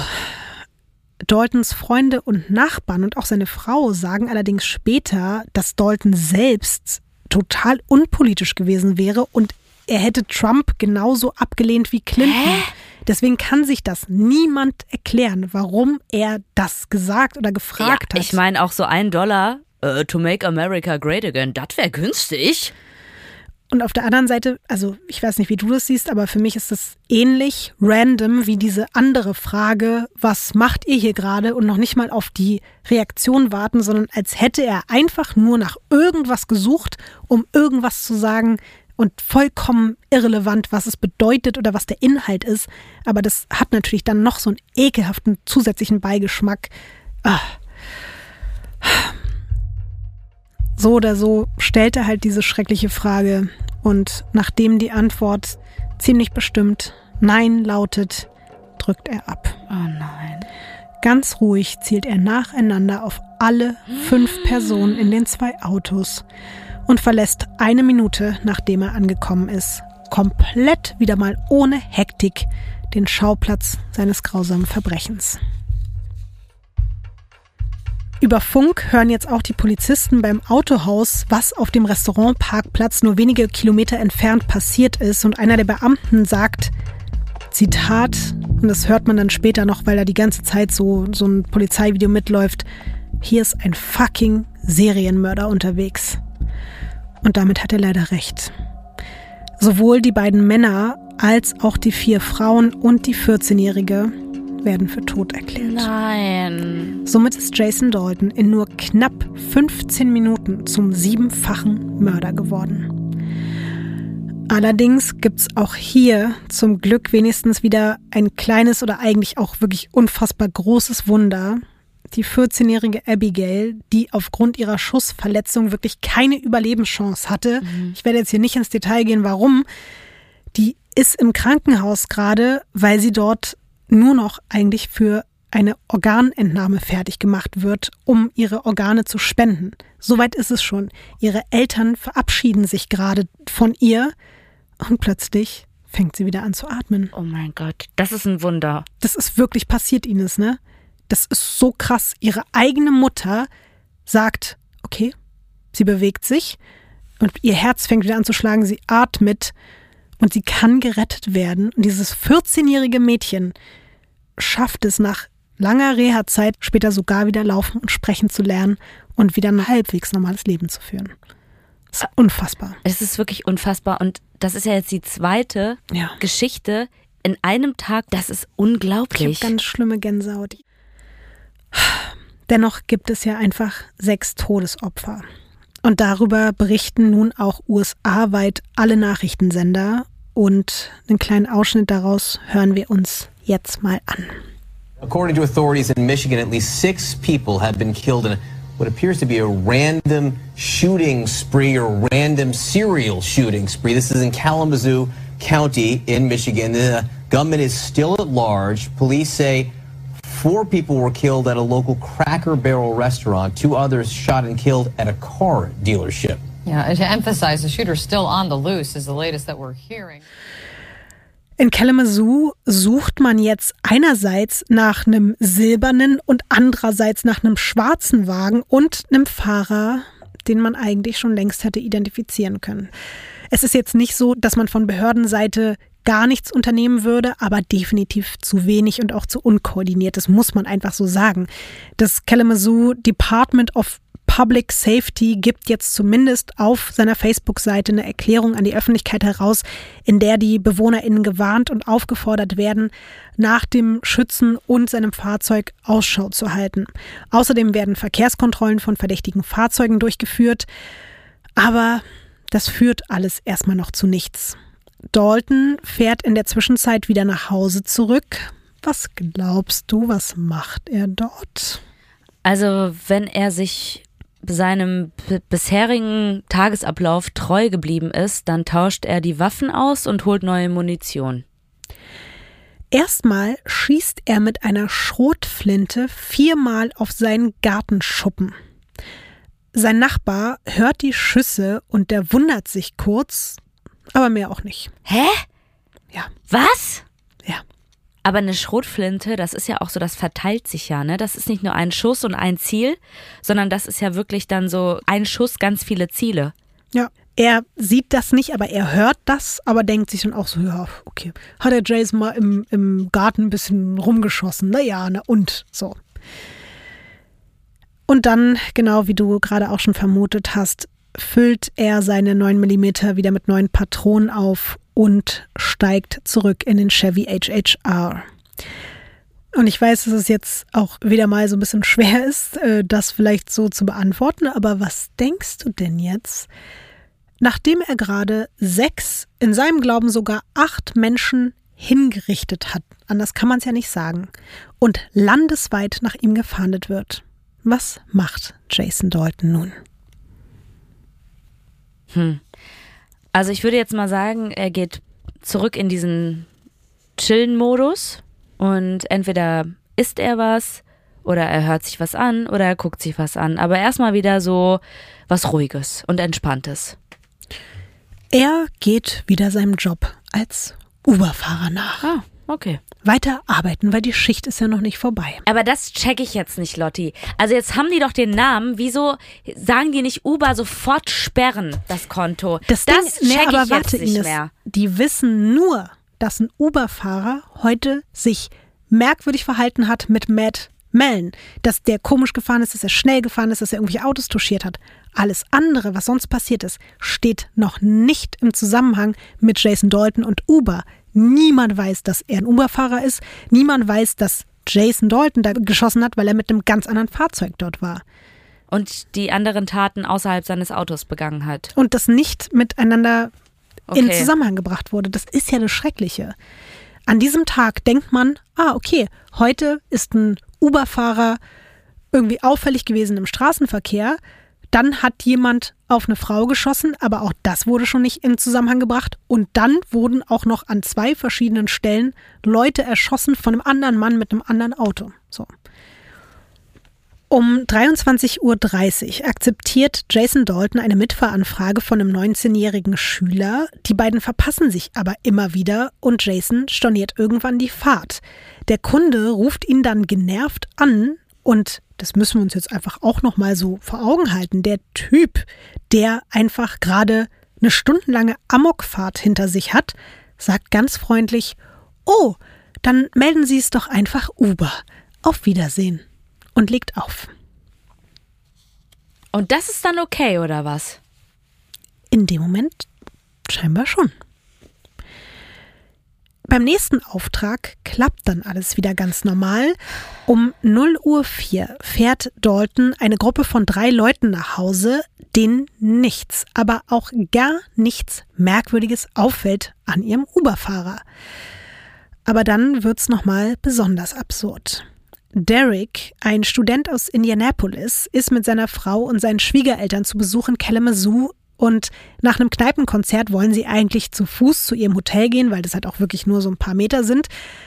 Aber sie werden gewarnt, dass ein Schütze auf freiem Fuß in der Stadt unterwegs ist. Und auch da nochmal, es sagt ja niemand, das ist ein Uber-Fahrer, sondern es ist ein Schütze. Deswegen rufen sie nämlich einen Uber weil sie sich denken, hier fährt oder läuft jemand rum, der auf Leute schießt, also holen wir uns einen Uber, um uns zu schützen. Der Name ihres Fahrers Jason Dalton. Um 0 Uhr 12 steigt die Familie in den schwarzen Chevy HHR. Um die unangenehme Stille zu durchbrechen, beginnt Dereks Schwiegervater Smalltalk. Er fragt Dalton, Zitat, haben Sie mitbekommen, dass es hier Schießereien oh gab? Nein. Jason antwortet nur kurz und knapp, dass er das mitbekommen hätte. Derek, der vorne sitzt und die Stimmung so ein bisschen auflockern möchte, weil er schon merkt, so oh, irgendwie so oh, komisches Thema und sich aber denkt, oh, mach ich auch mal einen kleinen Spaß, fragt ironisch, du bist aber nicht der Schütze, oder? Dalton, der einfach ein frisch gebackener Serienmörder mit einer geladenen Waffe in der Tasche ist, antwortet wieder ganz kurz angebunden, nein. Derek, der einfach ohne es zu wissen nur ein paar Zentimeter von der Knarre entfernt sitzt, hakt nochmal nach. Bist du dir sicher? Jason Dalton entgegnet, nein, ich bin einfach nur müde. Nach nur drei Minuten endet die Fahrt. Die Familie verlässt Daltons Wagen unversehrt. Verstehe ich nicht. Also, die einen, da wird eine Frage gestellt, was die hier machen, die können nicht mal wirklich darauf antworten. Die anderen wollten keinen Dollar spenden und die graben eigentlich so richtig ungewollt in dieser Wunde rum oder in dem Problem. Das versteht niemand, oder? Kein Mensch kann das verstehen, Ines. Niemand. Ist der besessen? Wir sprechen darüber gleich noch. Um 0.26 Uhr holt Dalton drei Freunde von einem Pub ab, um sie zu einem anderen Pub zu bringen. Auch sie haben mitbekommen, was in der Nacht in Kalamazoo passiert ist. Und da Dalton und sein Auto der Beschreibung von der Polizeimeldung entsprechen, fragen auch sie ihn eiskalt während der Fahrt. Zitat: Du bist aber nicht der Typ, der durch die Gegend fährt und Leute tötet, oder? Dalton reagiert jetzt mit paar mehr Emotionen als im vorherigen Gespräch und sagt, wow, also das ist ja verrückt, auf keinen Fall. Nee, ich bin nicht dieser Typ. Auch diese Passagiere lässt er gesund und munter an ihrem Ziel raus, als wäre vorher nie irgendwas geschehen. Also, das ist für mich unbegreiflich. Für mich auch, Ines. Was soll man da dazu noch sagen? Ich muss dir wirklich sagen, das ist für mich so vom Tatablauf mit das Weirdeste, was ich je gehört habe, weil ich ein, es will nicht in meinen Kopf hineingehen. Normalerweise geraten ja Leute in so einen Rausch hinein auch, Ja. aus dem sie nicht mehr herauskommen. Aber dieser Typ ist Rausch, raus aus Rausch, rein Rausch, raus aus Rausch, rein. Es ist so, also ich habe sowas noch nie gehört. Ich kann es dir nicht sagen. Und genau während er diese letzten drei Passagiere rauslässt, wird er zufällig beobachtet von einem gewissen Sergeant Harrison. Der fährt gerade durch die Gegend und überall im Polizeifunk ist schon seit einer Stunde die Rede von einem schwarzen Chevy HHR mit einem weißen, männlichen Fahrer, der mindestens sechs Menschen auf dem Gewissen hat. Harrison folgt ihm unauffällig. Nur ein paar Straßen weiter genießt gerade Mallory, eine Studentin, in einer Bar den Abend mit Freundinnen. Fast die komplette Gruppe wird von Familienmitgliedern oder auch einfach so in den sozialen Netzwerken von dem umherfahrenden Schützen im Chevy HHR gewarnt. Die hören alle von den mittlerweile sechs oder sieben Toten und man kann sich ja vorstellen, irgendwann ist dann auch die Stimmung einfach gekillt, dass man sich denkt, okay, was sollen wir jetzt noch machen? Alle denken Ja. sich, komm, wir fahren jetzt nach Hause, es ist Zeit. Und auch die denken sich, lieber laufen wir nicht, sondern holen wir uns ein Uber. Um 0.33 Uhr wird ihre Uber-Anfrage, also die von Mallory, vom nächstgelegenen Fahrer angenommen. Es ist Jason Dalton. Laut der App ist er zwar mit einem Chevy Equinox unterwegs und nicht mit einem Chevy HHR, wo vorher in den Nachrichten gewarnt wird, aber das Wort Chevy alleine gepaart mit dem Bild von Jason, was wir ja auch schon ein bisschen unheimlich fanden, gibt Mallory keine guten Vibes, nach dem, was halt wirklich jetzt alles da in dieser Nacht schon in Kalamazoo passiert ist. Deswegen storniert sie die Fahrt und sucht nach einem anderen Fahrer. Mein Gott, richtig gut. Denke ich mir auch. Was für eine gute Intuition. Voll. Um 0.34 Uhr wird ihre neue Anfrage akzeptiert. Wieder Jason Dalton. Wieder steht da Chevy, wieder denkt sie sich so, nee, da, lieber nicht. Einfach lieber nicht machen. Auch da denke ich mir, perfekt. Lieber einmal zu viel, paranoid sein als Auch zu nach wenig. dem Saufen, ne? Richtig gut. Voll. Auf ihrer Uber-App sieht sie, wie sich das Autosymbol direkt auf die Stelle zubewegt, an der sie und ihre Freundinnen warten. Obwohl die schon storniert hat. Sie hat jetzt beim zweiten Mal noch nicht storniert. Sie ist erstmal noch so, warte mal, Name, ist das schon wieder der? Dann sieht sie, der ist schon direkt da. Das ist ja auch das Schlimme. Jason war quasi nur eine Straße weiter und fährt direkt auf sie zu. Was sie nicht weiß, direkt hinter dem Uber, das auf sie zufährt, fährt halt dieser Sergeant, der wiederum ja auch nicht weiß, dass der Mann, den er gerade verfolgt, einfach ein Uber-Fahrer ist, der wiederum auf der Suche nach seiner nächsten Fahrgästin ist. Er sieht nur, wie Dalton einfach auf eine Bar zufährt, vor der gerade so 30 bis 40 Leute stehen.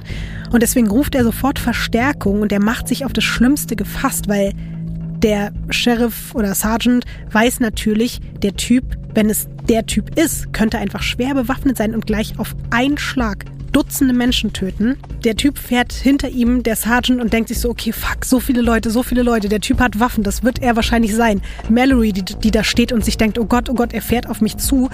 Aber sie schafft es in dem Moment, die Fahrt mit Jason Dalton erneut zu stornieren und sie sieht noch, wie dieser schwarze Chevy an ihr vorbeifährt. Gleichzeitig sieht sie auf der App das Autosymbol, das sich wirklich direkt an ihr vorbei bewegt. Sie bekommt Panik, denkt sich auch so, okay, fuck, ich muss irgendwie meine Freundinnen packen und wir müssen wegrennen. Und dann sieht sie aber, wie das Auto wirklich tatsächlich weiterfährt. Und sie ist so, okay, alles klar, Sicherheit. Soll ich dir mal was sagen, Lotti? Das könntest du sein.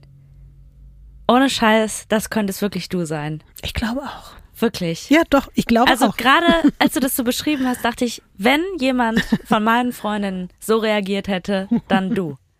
Danke, dass du das sagst. Das Krasse ist aber, er fährt, wie gesagt, einfach weiter. Und hinter ihm mittlerweile jetzt zwei Polizeiwagen, die den Zugriff vorbereiten. Aber sichtbare Polizeiwagen? Es sind richtige, sichtbare Polizeiwagen, die fahren halt auf Abstand, aber alle beschreiben Jason Dalton als so sehr in seinem Tunnel, dass er das nicht mitbekommen hat. Und es ist so, dass diese beiden Polizeiwagen ihm eben folgen und das Auto vor ihnen einfach wirklich auch in aller Ruhe da durch die Gegend tuckert. So ganz absurd. Für die ist da einfach gerade ein Serienkiller wahrscheinlich. Und der biegt dann da in irgendein Industrie- und Geschäftsviertel ab. Und was sie zu dem Zeitpunkt ja gar nicht wissen, Jason Dalton sitzt da gerade drin und hört einfach Radio Open House Party auf 103.3 FM. Und er ist auch so vertieft gerade in die Musik, dass er auch nicht bemerkt, dass er verfolgt wird. Für die Polizei ist das gerade hier in diesem Industriegebiet der perfekte Ort, um zuzugreifen. Keine Menschen, keine Wohnhäuser. Um 0.37 Uhr schaltet Sergeant Harrison sein Blaulicht ein. Alle wissen, dass die Konfrontation mit einem bewaffneten Schützen, der auch gerade sowas hinter sich hat, nicht selten mit einer Amokfahrt oder halt noch einem Schusswechsel oder sogar Suicide by Cop endet, also quasi eine vom Täter provozierte, gewollte Tötung durch die Polizei. Aber der schwarze Chevy hält an und zwar sofort, nachdem das Blaulicht angeht. Also wirklich eine Sekunde später hält er an. Die Polizisten nähern sich dem Wagen mit gezogenen Waffen, die rufen ihm zu, der soll die Hände aus dem Fenster halten. Die Situation ist extrem angespannt, weil alle davon ausgehen, okay, jeden Moment zieht er seine Waffe und wir müssen hier alle schießen und alles sterben und alles ist ganz, ganz schrecklich. Aber dann, zur Verwunderung aller, hält Dalton, ohne auch nur eine Sekunde zu zögern, die Hände aus dem Fenster, zeigt keinerlei Emotion oder Motivation, sich zu wehren und lässt sich regungslos die Handschellen anlegen. Es ist jetzt der 21. Februar um 0.40 Uhr, acht Stunden und 19 Minuten, nachdem Jason Daltons Amokfahrt begonnen hat. Von der Polizeikamera aus dem Wagen gibt's folgendes Bild dazu, was du dir angucken kannst. Okay, das ist auf jeden Fall ein schwieriges Foto, ne? Aber okay, ist eine Polizeikamera, ne? Mhm. Ich glaube, das liegt jetzt nicht unbedingt nur an der Druckerqualität. Das ist ja. heute ausnahmsweise mal nicht die Druckerqualität. Ja. Ähm, also, wir sehen auf jeden Fall zwei Polizisten und ich würde mal sagen, in der Mitte ist Jason Dalton. Mhm der gerade abgeführt wird. Mhm. Und ansonsten sehen wir sehr viele Polizisten, die gerade sein Auto durchsuchen, oder? Mhm. Mhm. Und es ist sehr dunkel, natürlich, weil es in der Nacht ist. Ich weiß nicht, wie du es siehst, aber ich finde es so krass. Er lässt sich halt so ganz entspannt abführen und läuft da so lang. Er ist so, ja, okay, alles klar, jetzt nehmt ihr mich mit. So wie wenn du zu einer Massage abgeholt wirst. Mhm, klar. Ja, gerne. Auch so nach dem Motto, ja, jetzt ist acht Stunden, ist meine Schicht vorbei bei Uber. Ist okay. Jetzt habe ich ja eh Feierabend, ja. dann können wir jetzt auch aufhören, dann können wir mich jetzt abholen, so. Als die Beamten feststellen, dass Dalton sogar eine kugelsichere Weste trägt, die sagen sich auch so, what the fuck, wirklich, da gibt es Aufnahmen, die man eben so hört, dass die alle sagen so, was? Der hat eine kugelsichere Weste an, dann finden sie noch an der Rückseite von seinem Hosenbund eine Waffe, im Auto liegt noch eine Waffe rum, überall Munition und alle sind so, hä, der hat nicht geschossen, der ist nicht durchgedreht, also das haben wir noch nie erlebt. Möchtest du mal schätzen, Ines, wie viele Schusswaffen man später zusätzlich noch in seinem Haus findet? 15. Du bist so krass. 15? Willst du mich verarschen? Will ich nicht. Es sind 15. Das ist wirklich krass. Das ist wirklich krass.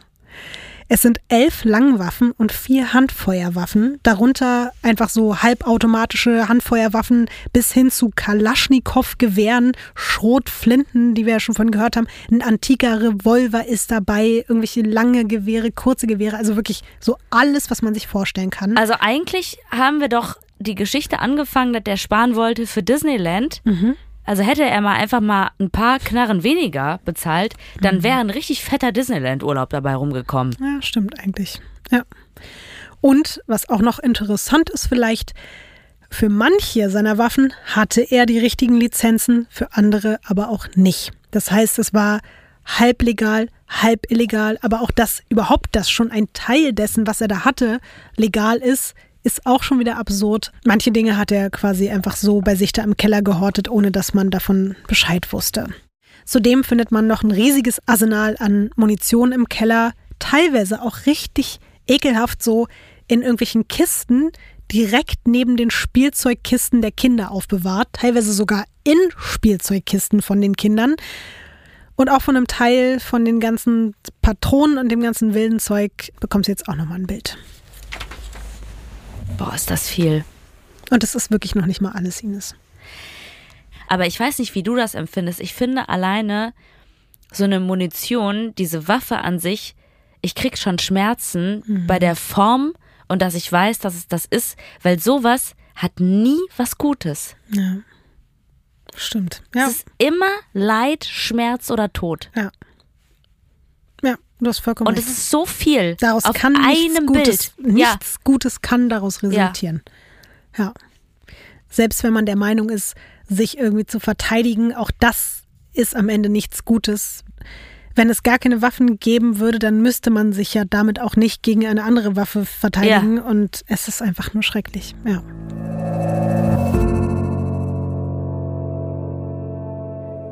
Jason Dalton wird nach seiner Festnahme immer wieder vernommen. Er ist kooperativ. Er beantwortet wirklich alle Fragen zu seinem Job, zu seinem Hund, zu seiner Frau. Aber er verweigert die Aussage darüber, was in diesen acht Stunden des 20. Februar 2016 passiert ist. Er ist dabei aber wirklich zu allen stets höflich und absolut gehorsam allem gegenüber, was man ihm sagt. Sein Auftreten passt in den Augen der Ermittelnden 0,0 mit seinen Taten zusammen. Die sagen auch alle, sowas haben sie noch nicht erlebt. Einen Massenmörder quasi, der da so nett und entspannt sitzt und auch fast schon so ehrfürchtig ist irgendwie. Das ist alles so ganz strange. Er verneint, psychisch krank zu sein und er versichert auch keine politischen Ideologien in irgendeiner Form zu folgen, auch kein Regierungsgegner zu sein oder ähnliches. Und auch 14 Tage nach den Morden gibt's immer noch keinen einzigen Anhaltspunkt und kein Motiv für das, was da in Kalamazoo passiert ist. Natürlich werden auch die Angehörigen und Freunde befragt, seine Vergangenheit wird komplett auseinandergenommen, aber man findet nichts. Das Einzige, was seine Frau Carol berichten kann, ist, dass ihr Mann zwei Tage vor der Tat so ein kleines bisschen niedergeschlagen gewirkt hätte und auf ihre Nachfragen, ob irgendwas nicht stimmt, meinte er nur, dass er vom vielen Fahren müde sei.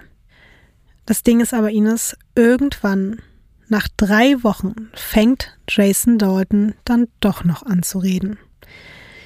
In den Medien ist ja schon die Rede vom Oberkiller. Er selbst kann sich mit dieser Bezeichnung überhaupt nicht identifizieren, vor allen Dingen mit dem zweiten Wort. Wir hören uns mal einen ganz kurzen Ausschnitt aus einer Originalvernehmung an, dann hörst du auch mal seine Stimme. Stimme und ich bin gespannt, was du dazu sagst. I'm not a killer and this is what I'm, I, and I, I and I know that I have killed. Er sagt, I'm not a killer and I know that I have killed. Also, um es zu übersetzen, ich bin kein Killer, ich bin kein Mörder, aber ich weiß, dass ich getötet habe. Was zur Hölle? Wirklich? Vielleicht kommen wir jetzt dieser Hölle noch ein bisschen näher, weil danach geht's erst richtig los. Jason warnt die Ermittler vor. Er sagt nämlich, das, was er ihnen jetzt berichtet, darüber, warum all das passiert ist, wird sie komplett um den Verstand bringen. Ines, möchtest du raten, was Jason Dalton jetzt für eine Erklärung dafür hat, dass er an diesem Tag sechs Menschen erschossen und noch viel mehr verletzt und traumatisiert hat und sich aber gleichzeitig zwischendurch verhalten hat wie der entspannteste, netteste Uber-Fahrer in ganz Michigan. Okay, also dadurch, dass ich natürlich überhaupt keine Ahnung habe, was seine Motive sind, wie er tickt, ähm, kein typisches Verhaltensmuster darlegt, würde ich irgendwie sagen, dass der Teufel persönlich ihm das befohlen hat. Wir hören uns jetzt mal einen Originalton auch eben aus einer Vernehmung mit Jason Dalton an. I know that you guys are gonna have a hard time believing this, but it literally took over mind and body. The Uber app? Yes. It was red when I first started. Okay. I switched from red to black. Okay.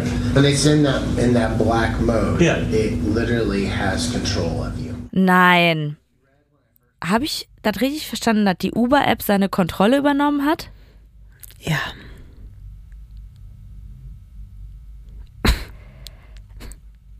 Lotti, Ja, Ines. aber jetzt mal ganz ehrlich, selbst wenn dem so sei, ja? Ja.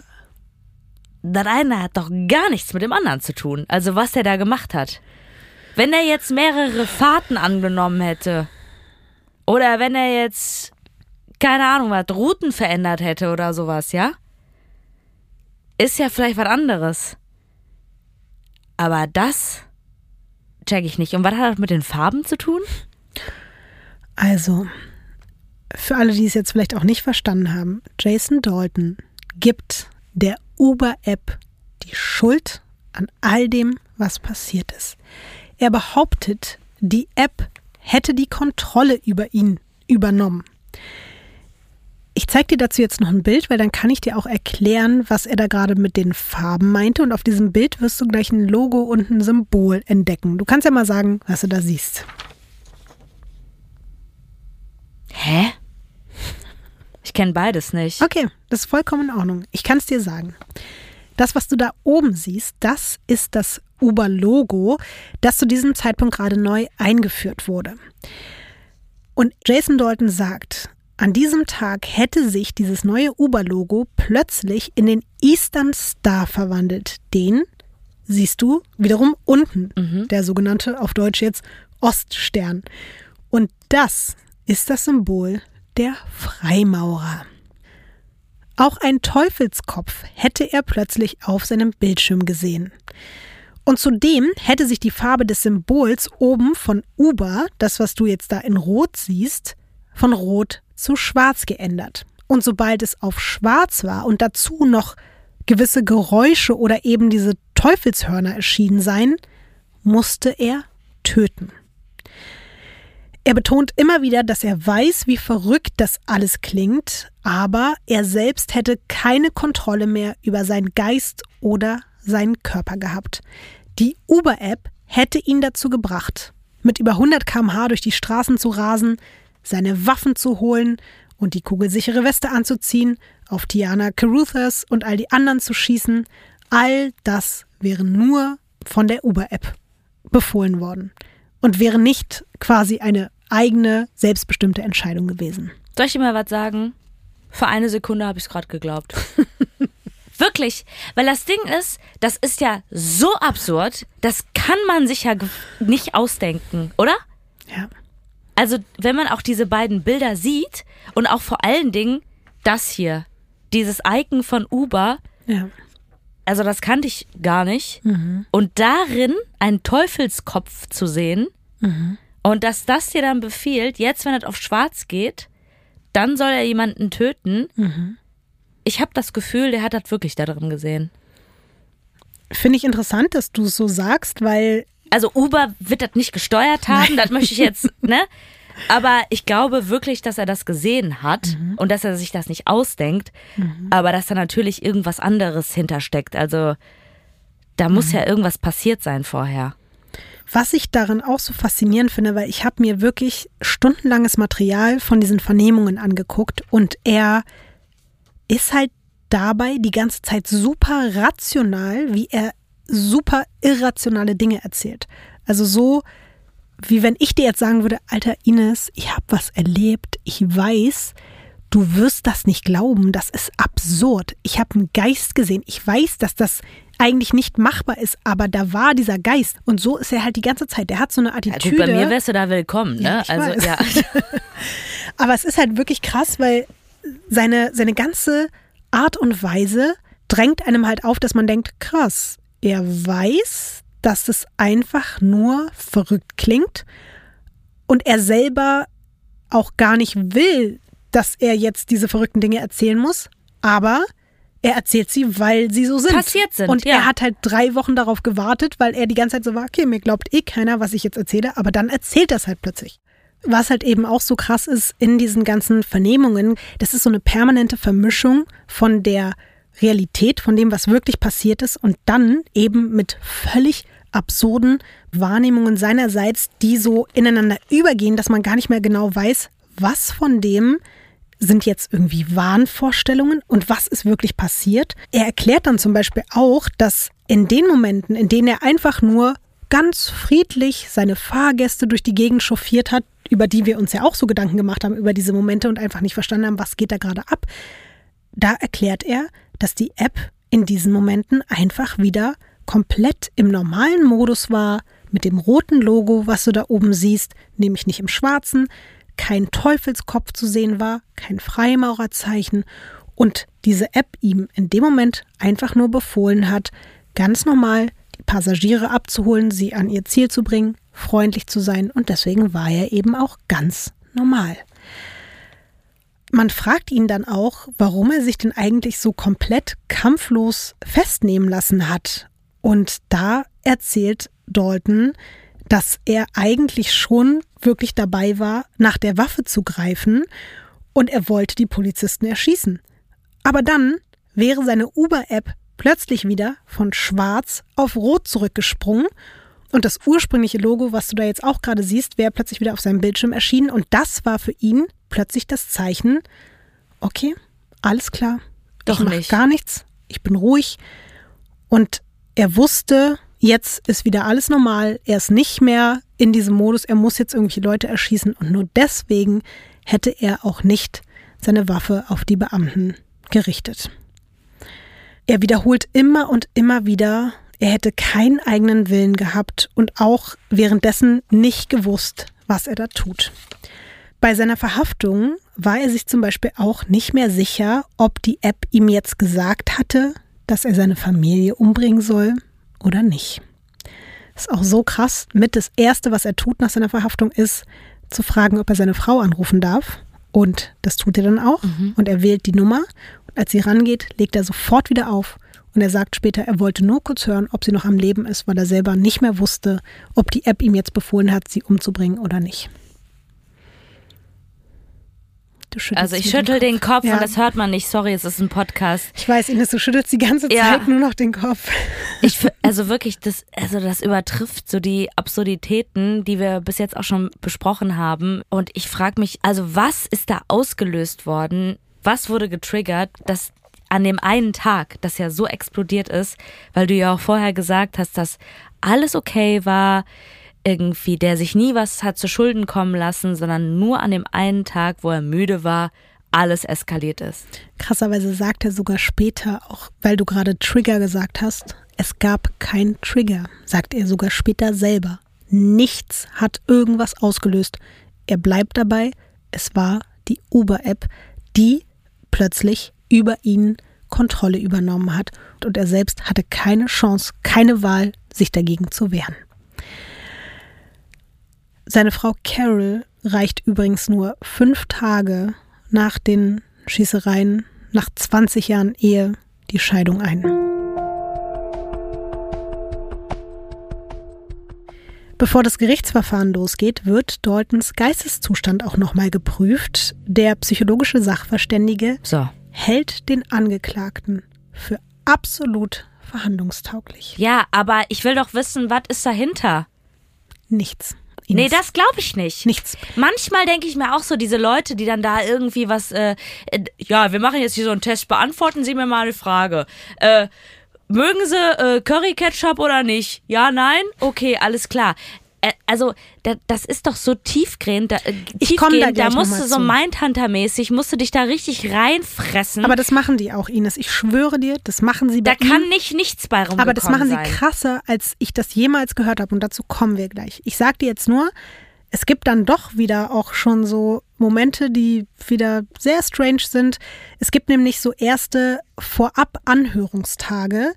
Während einer dieser ersten Anhörungstage spricht ausgerechnet eben eine der Überlebenden, Tiana, mit den Kindern, von der ich dir erzählt habe, davon, was sie erlebt hat mit Dalton und plötzlich dreht der völlig durch. Der redet da mitten im Gerichtssaal bizarrstes Zeug. Er spricht immer wieder was von Taschen und alten Leuten, die schwarze Taschen weitergeben würden und damit herumfahren würden. Und er spricht von Tempeln und wieder von schwarzen Taschen und davon, dass es wirklich schlimm wäre und dass die Leute hinschauen sollten. Es ist wirklich ganz, ganz, ganz, ganz krass. Und weil er nicht aufhört und Tiana davon total verunsichert wird und irgendwann auch anfängt zu weinen und es ist eine ganz schreckliche Situation, muss Jason Dalton irgendwann von mehreren Personen aus dem Saal geschliffen werden und darf ab jetzt nur noch aus dem Nebenraum per Videoschalte den Anhörungen beiwohnen. Und diese Szene ist wirklich super weird und ich habe dir davon nochmal zwei Bilder mitgebracht und die kannst du dir jetzt angucken. Ja, okay, also ähm, auf dem ersten Foto sieht man, wie er abgeführt wird und nicht nur einfach abgeführt, also der wird auf dem Boden geschliffen. Mhm. Also die Situation muss wirklich extrem gewesen sein. Und dann sieht man ihn da, wie er halt fassungslos irgendwie sitzt. Zwei Beamte halten ihn fest Mhm.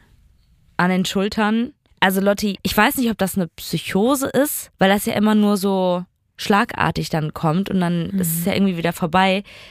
Aber dass da gar nichts gefunden wurde und das heißt ja nicht, dass er nicht irgendwas erlebt hat oder dass er irgendwelche Persönlichkeitsstörungen haben kann oder traumatisiert ist oder was auch immer, kann es ja trotzdem zurechnungsfähig sein. Das, Das- eine schließt das andere doch nicht Ja, aus. du hast recht, Ines, aber das Krasse ist wirklich, er ist ja, wie gesagt, so kooperativ und so, also gefühlt auch ehrlich mit allem. Er sagt ja jetzt, er gibt alles zu, in jedem kleinsten Detail. Er sagt alles, was passiert ist. Er packt alles aus über seine Vergangenheit, seine Kindheit, über jede Emotion, die er in seinem Leben hatte, wirklich. Und er wird so krass auf Herz und Nieren geprüft und das über drei Jahre hinweg. Deswegen wird die Hauptverhandlung auch immer wieder verschoben, weil der wirklich psychologisch quasi auf Herz und Nieren überprüft wird. Der wird teilweise 60 Tage am Stück vernommen, weil man immer wieder sagt, okay, wir versuchen jetzt herauszufinden, was ist hier passiert. Und am Ende kommen alle zu dem Punkt, es gibt weder in seiner Kindheit noch in seiner Jugend, noch in seinem frühen Erwachsenenalter, noch in seinem späteren Erwachsenenalter, noch in den letzten zwei Jahren oder irgendwas. Niemand findet einen Urknall, der das, was er getan hat, in irgendeiner Form erklären würde. Niemand findet irgendwas. dann ist das was Neues. Dann ist das was, was man vielleicht noch nicht herausgefunden hat und was irgendwie erst irgendwann rauskommen wird. Also ist vielleicht einfach ein Kandidat, der was ganz Eigenes kreiert hat.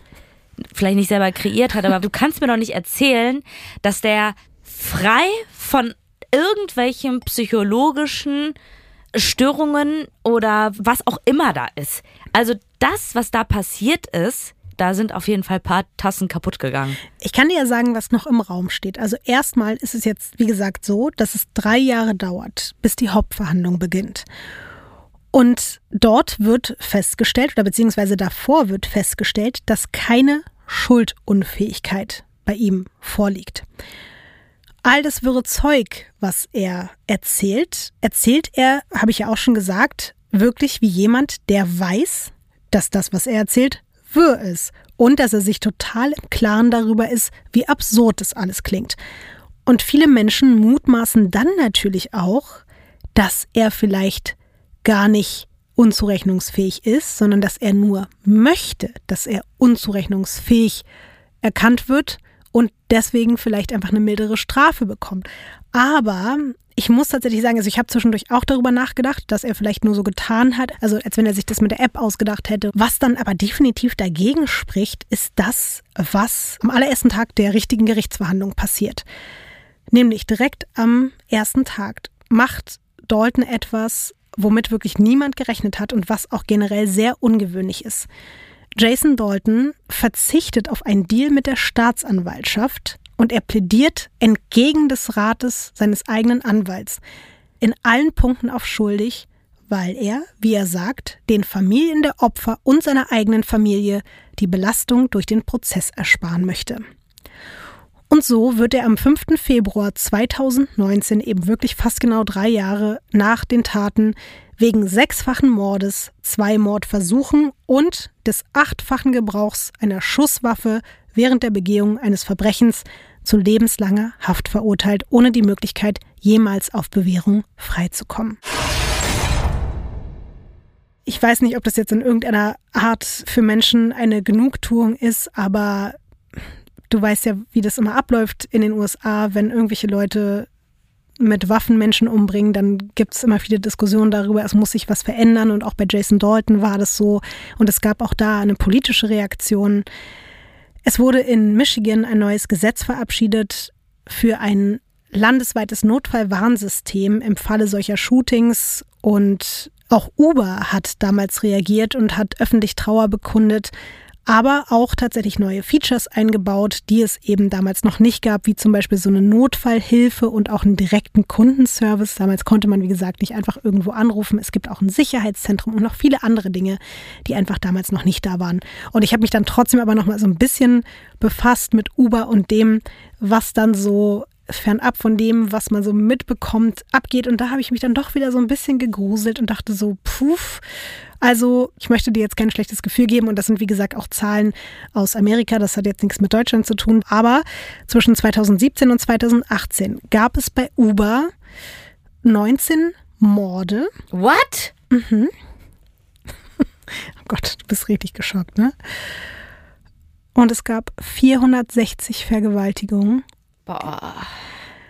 Acht Todesopfer waren Fahrgäste, sieben waren Fahrer, vier weitere sind laut diesem Bericht außerhalb des Wagens ums Leben gekommen und außerdem ist von rund 3000 Fällen von sexueller Belästigung die Rede. Und das, wie gesagt, nur 2017 und 2018.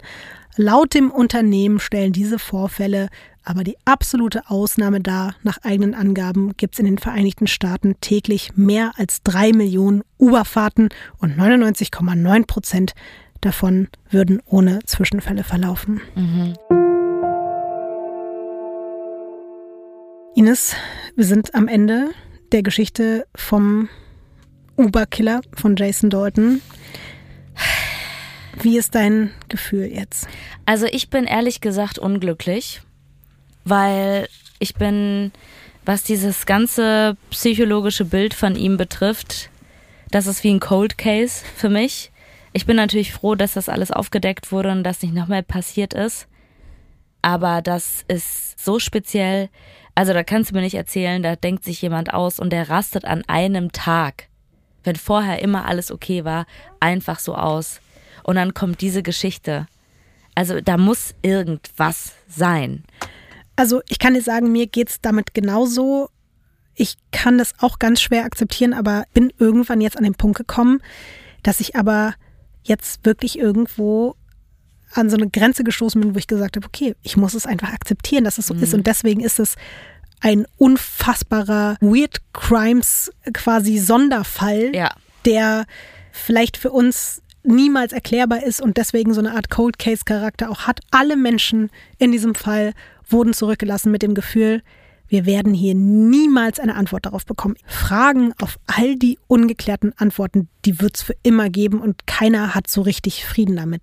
Ich wollte jetzt nicht hier noch einen halbstündigen Vortrag darüber halten, wie schlimm Waffen sind, aber das ist hoffentlich auch aus dieser Geschichte heute herausgegangen, dass es einfach absurd und schrecklich ist, dass das immer noch so eine Normalität hat in diesem Land und dass auch das zu so vielen toten Menschen jedes Jahr führt und dass dieser Typ so normal er vielleicht auch auf alle gewirkt hat, aber das ist ja auch wieder, finde ich, so ein Sinnbild dafür, jemand kann snappen und weil er einfach verfickt nochmal 15 Waffen in seinem Keller hat und Ja. 800.000 Munitionsscheiße da auch noch rumliegen hat, kann jeder Mensch am Ende irgendwie zum Mörder werden, weil er teilweise staatlich legitimiert irgendwelche Waffen da zu Hause rumliegen hat. Und auch das ist alles so pervers und so ekelhaft.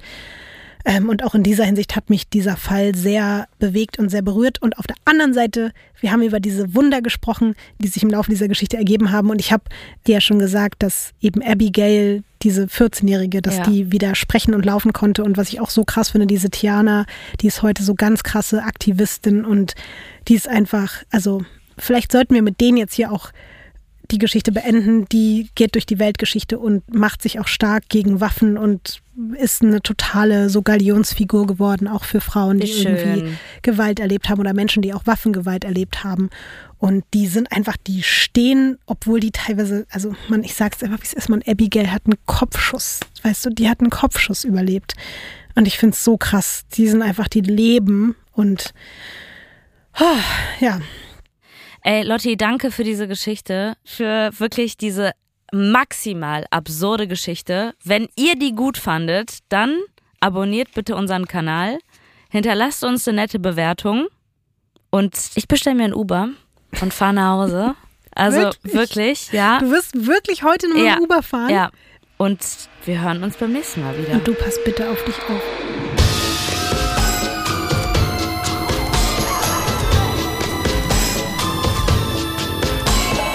Crimes ist ein Studio Womans Original nach einer Schnapsidee von Visavi und Ines Agnoli. Skript und Recherche Visavi. Executive Producer Konstantin Seidenstücker. Produktion und Redaktion Sarah Omar. Assistant Producer Peace Solomon Obong.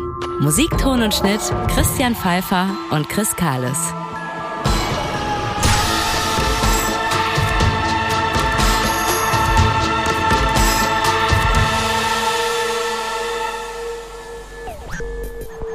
Neue Folgen von Weird Crimes hört ihr jeden zweiten Donnerstag überall, wo es Podcasts gibt. Und wenn ihr keine Episode verpassen wollt, dann folgt dem Podcast auf der Plattform eurer Wahl. Die Studio Bummens Podcast-Empfehlung.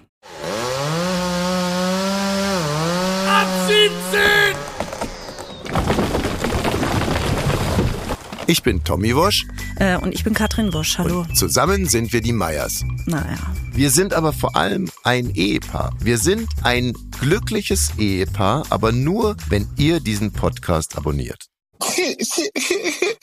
Ab 17. Also wenn ab 17 ein Pferd wäre, dann wäre es ein echt tolles Pferd. Die tägliche Feierabend-Podcast-Show. Ihr könnt mit uns Feierabend machen. Das ist ein ganz neues, schönes Gefühl. Das ist ein Ritual. Wenn ihr Feierabend habt, drückt ihr auf ab 17. Dann ist Feierabend. Und zwar in jeglicher Hinsicht. Es ist immer so eine halbe Stunde und jeden Freitag haben wir Gäste. Jakob Lund hier bei uns im Studio. Nein, lass mich. Ist mich anzufassen. Visavi ist heute bei uns. Ich war mal richtig Fan von euch beiden. Was? War es Ja, gut. ich war. Aber ich habe wirklich einen sehr extremen Griff. Woher weißt du das? Tommy, ich muss auch die Amateure kennen, nicht nur die Profis. Ab 17 ist aber vor allem toxische Weiblichkeit. Männer haben von klein auf ihren Penis immer in der Hand und ähm, Frauen haben nicht Ja, aber ihr seht's halt die ganze Zeit. Was? Naja, euren Penis. und die Frauen eben nicht und deswegen biete ich unter anderem Vulva Mapping an und ähm, wie ich mitbekommen habe, wäre das ja auch für dich mal nicht schlecht, ne? Ich habe ja auch immer gesagt, du bist die schönste äh, Ehefrau des Jahrtausends, aber nicht die fleißigste. Ich muss morgens schon bei drei Kindern gucken, winken die fröhlich, wenn ich weggehe oder weint jemand, habe ich wieder was falsch gemacht, lag die falsche Stulle da, ist irgendwas. Also irgendwie habe ich jetzt noch weniger Bock ins Gefängnis zu gehen ähm, denn je. Ja, ich denke manchmal, da hätte ich meine Ruhe. Aber hier hast du doch eigentlich auch deine Ruhe, oder nicht? Ja, aber nicht den ganzen Tag. Ab 17. Jeden Montag bis Freitag. Ab 17 Uhr überall, wo es Podcasts gibt. Schnauze! Nicht, nicht, nicht, nicht. Ach so. Ich meinte meinen Mann. Okay. Gut gemacht.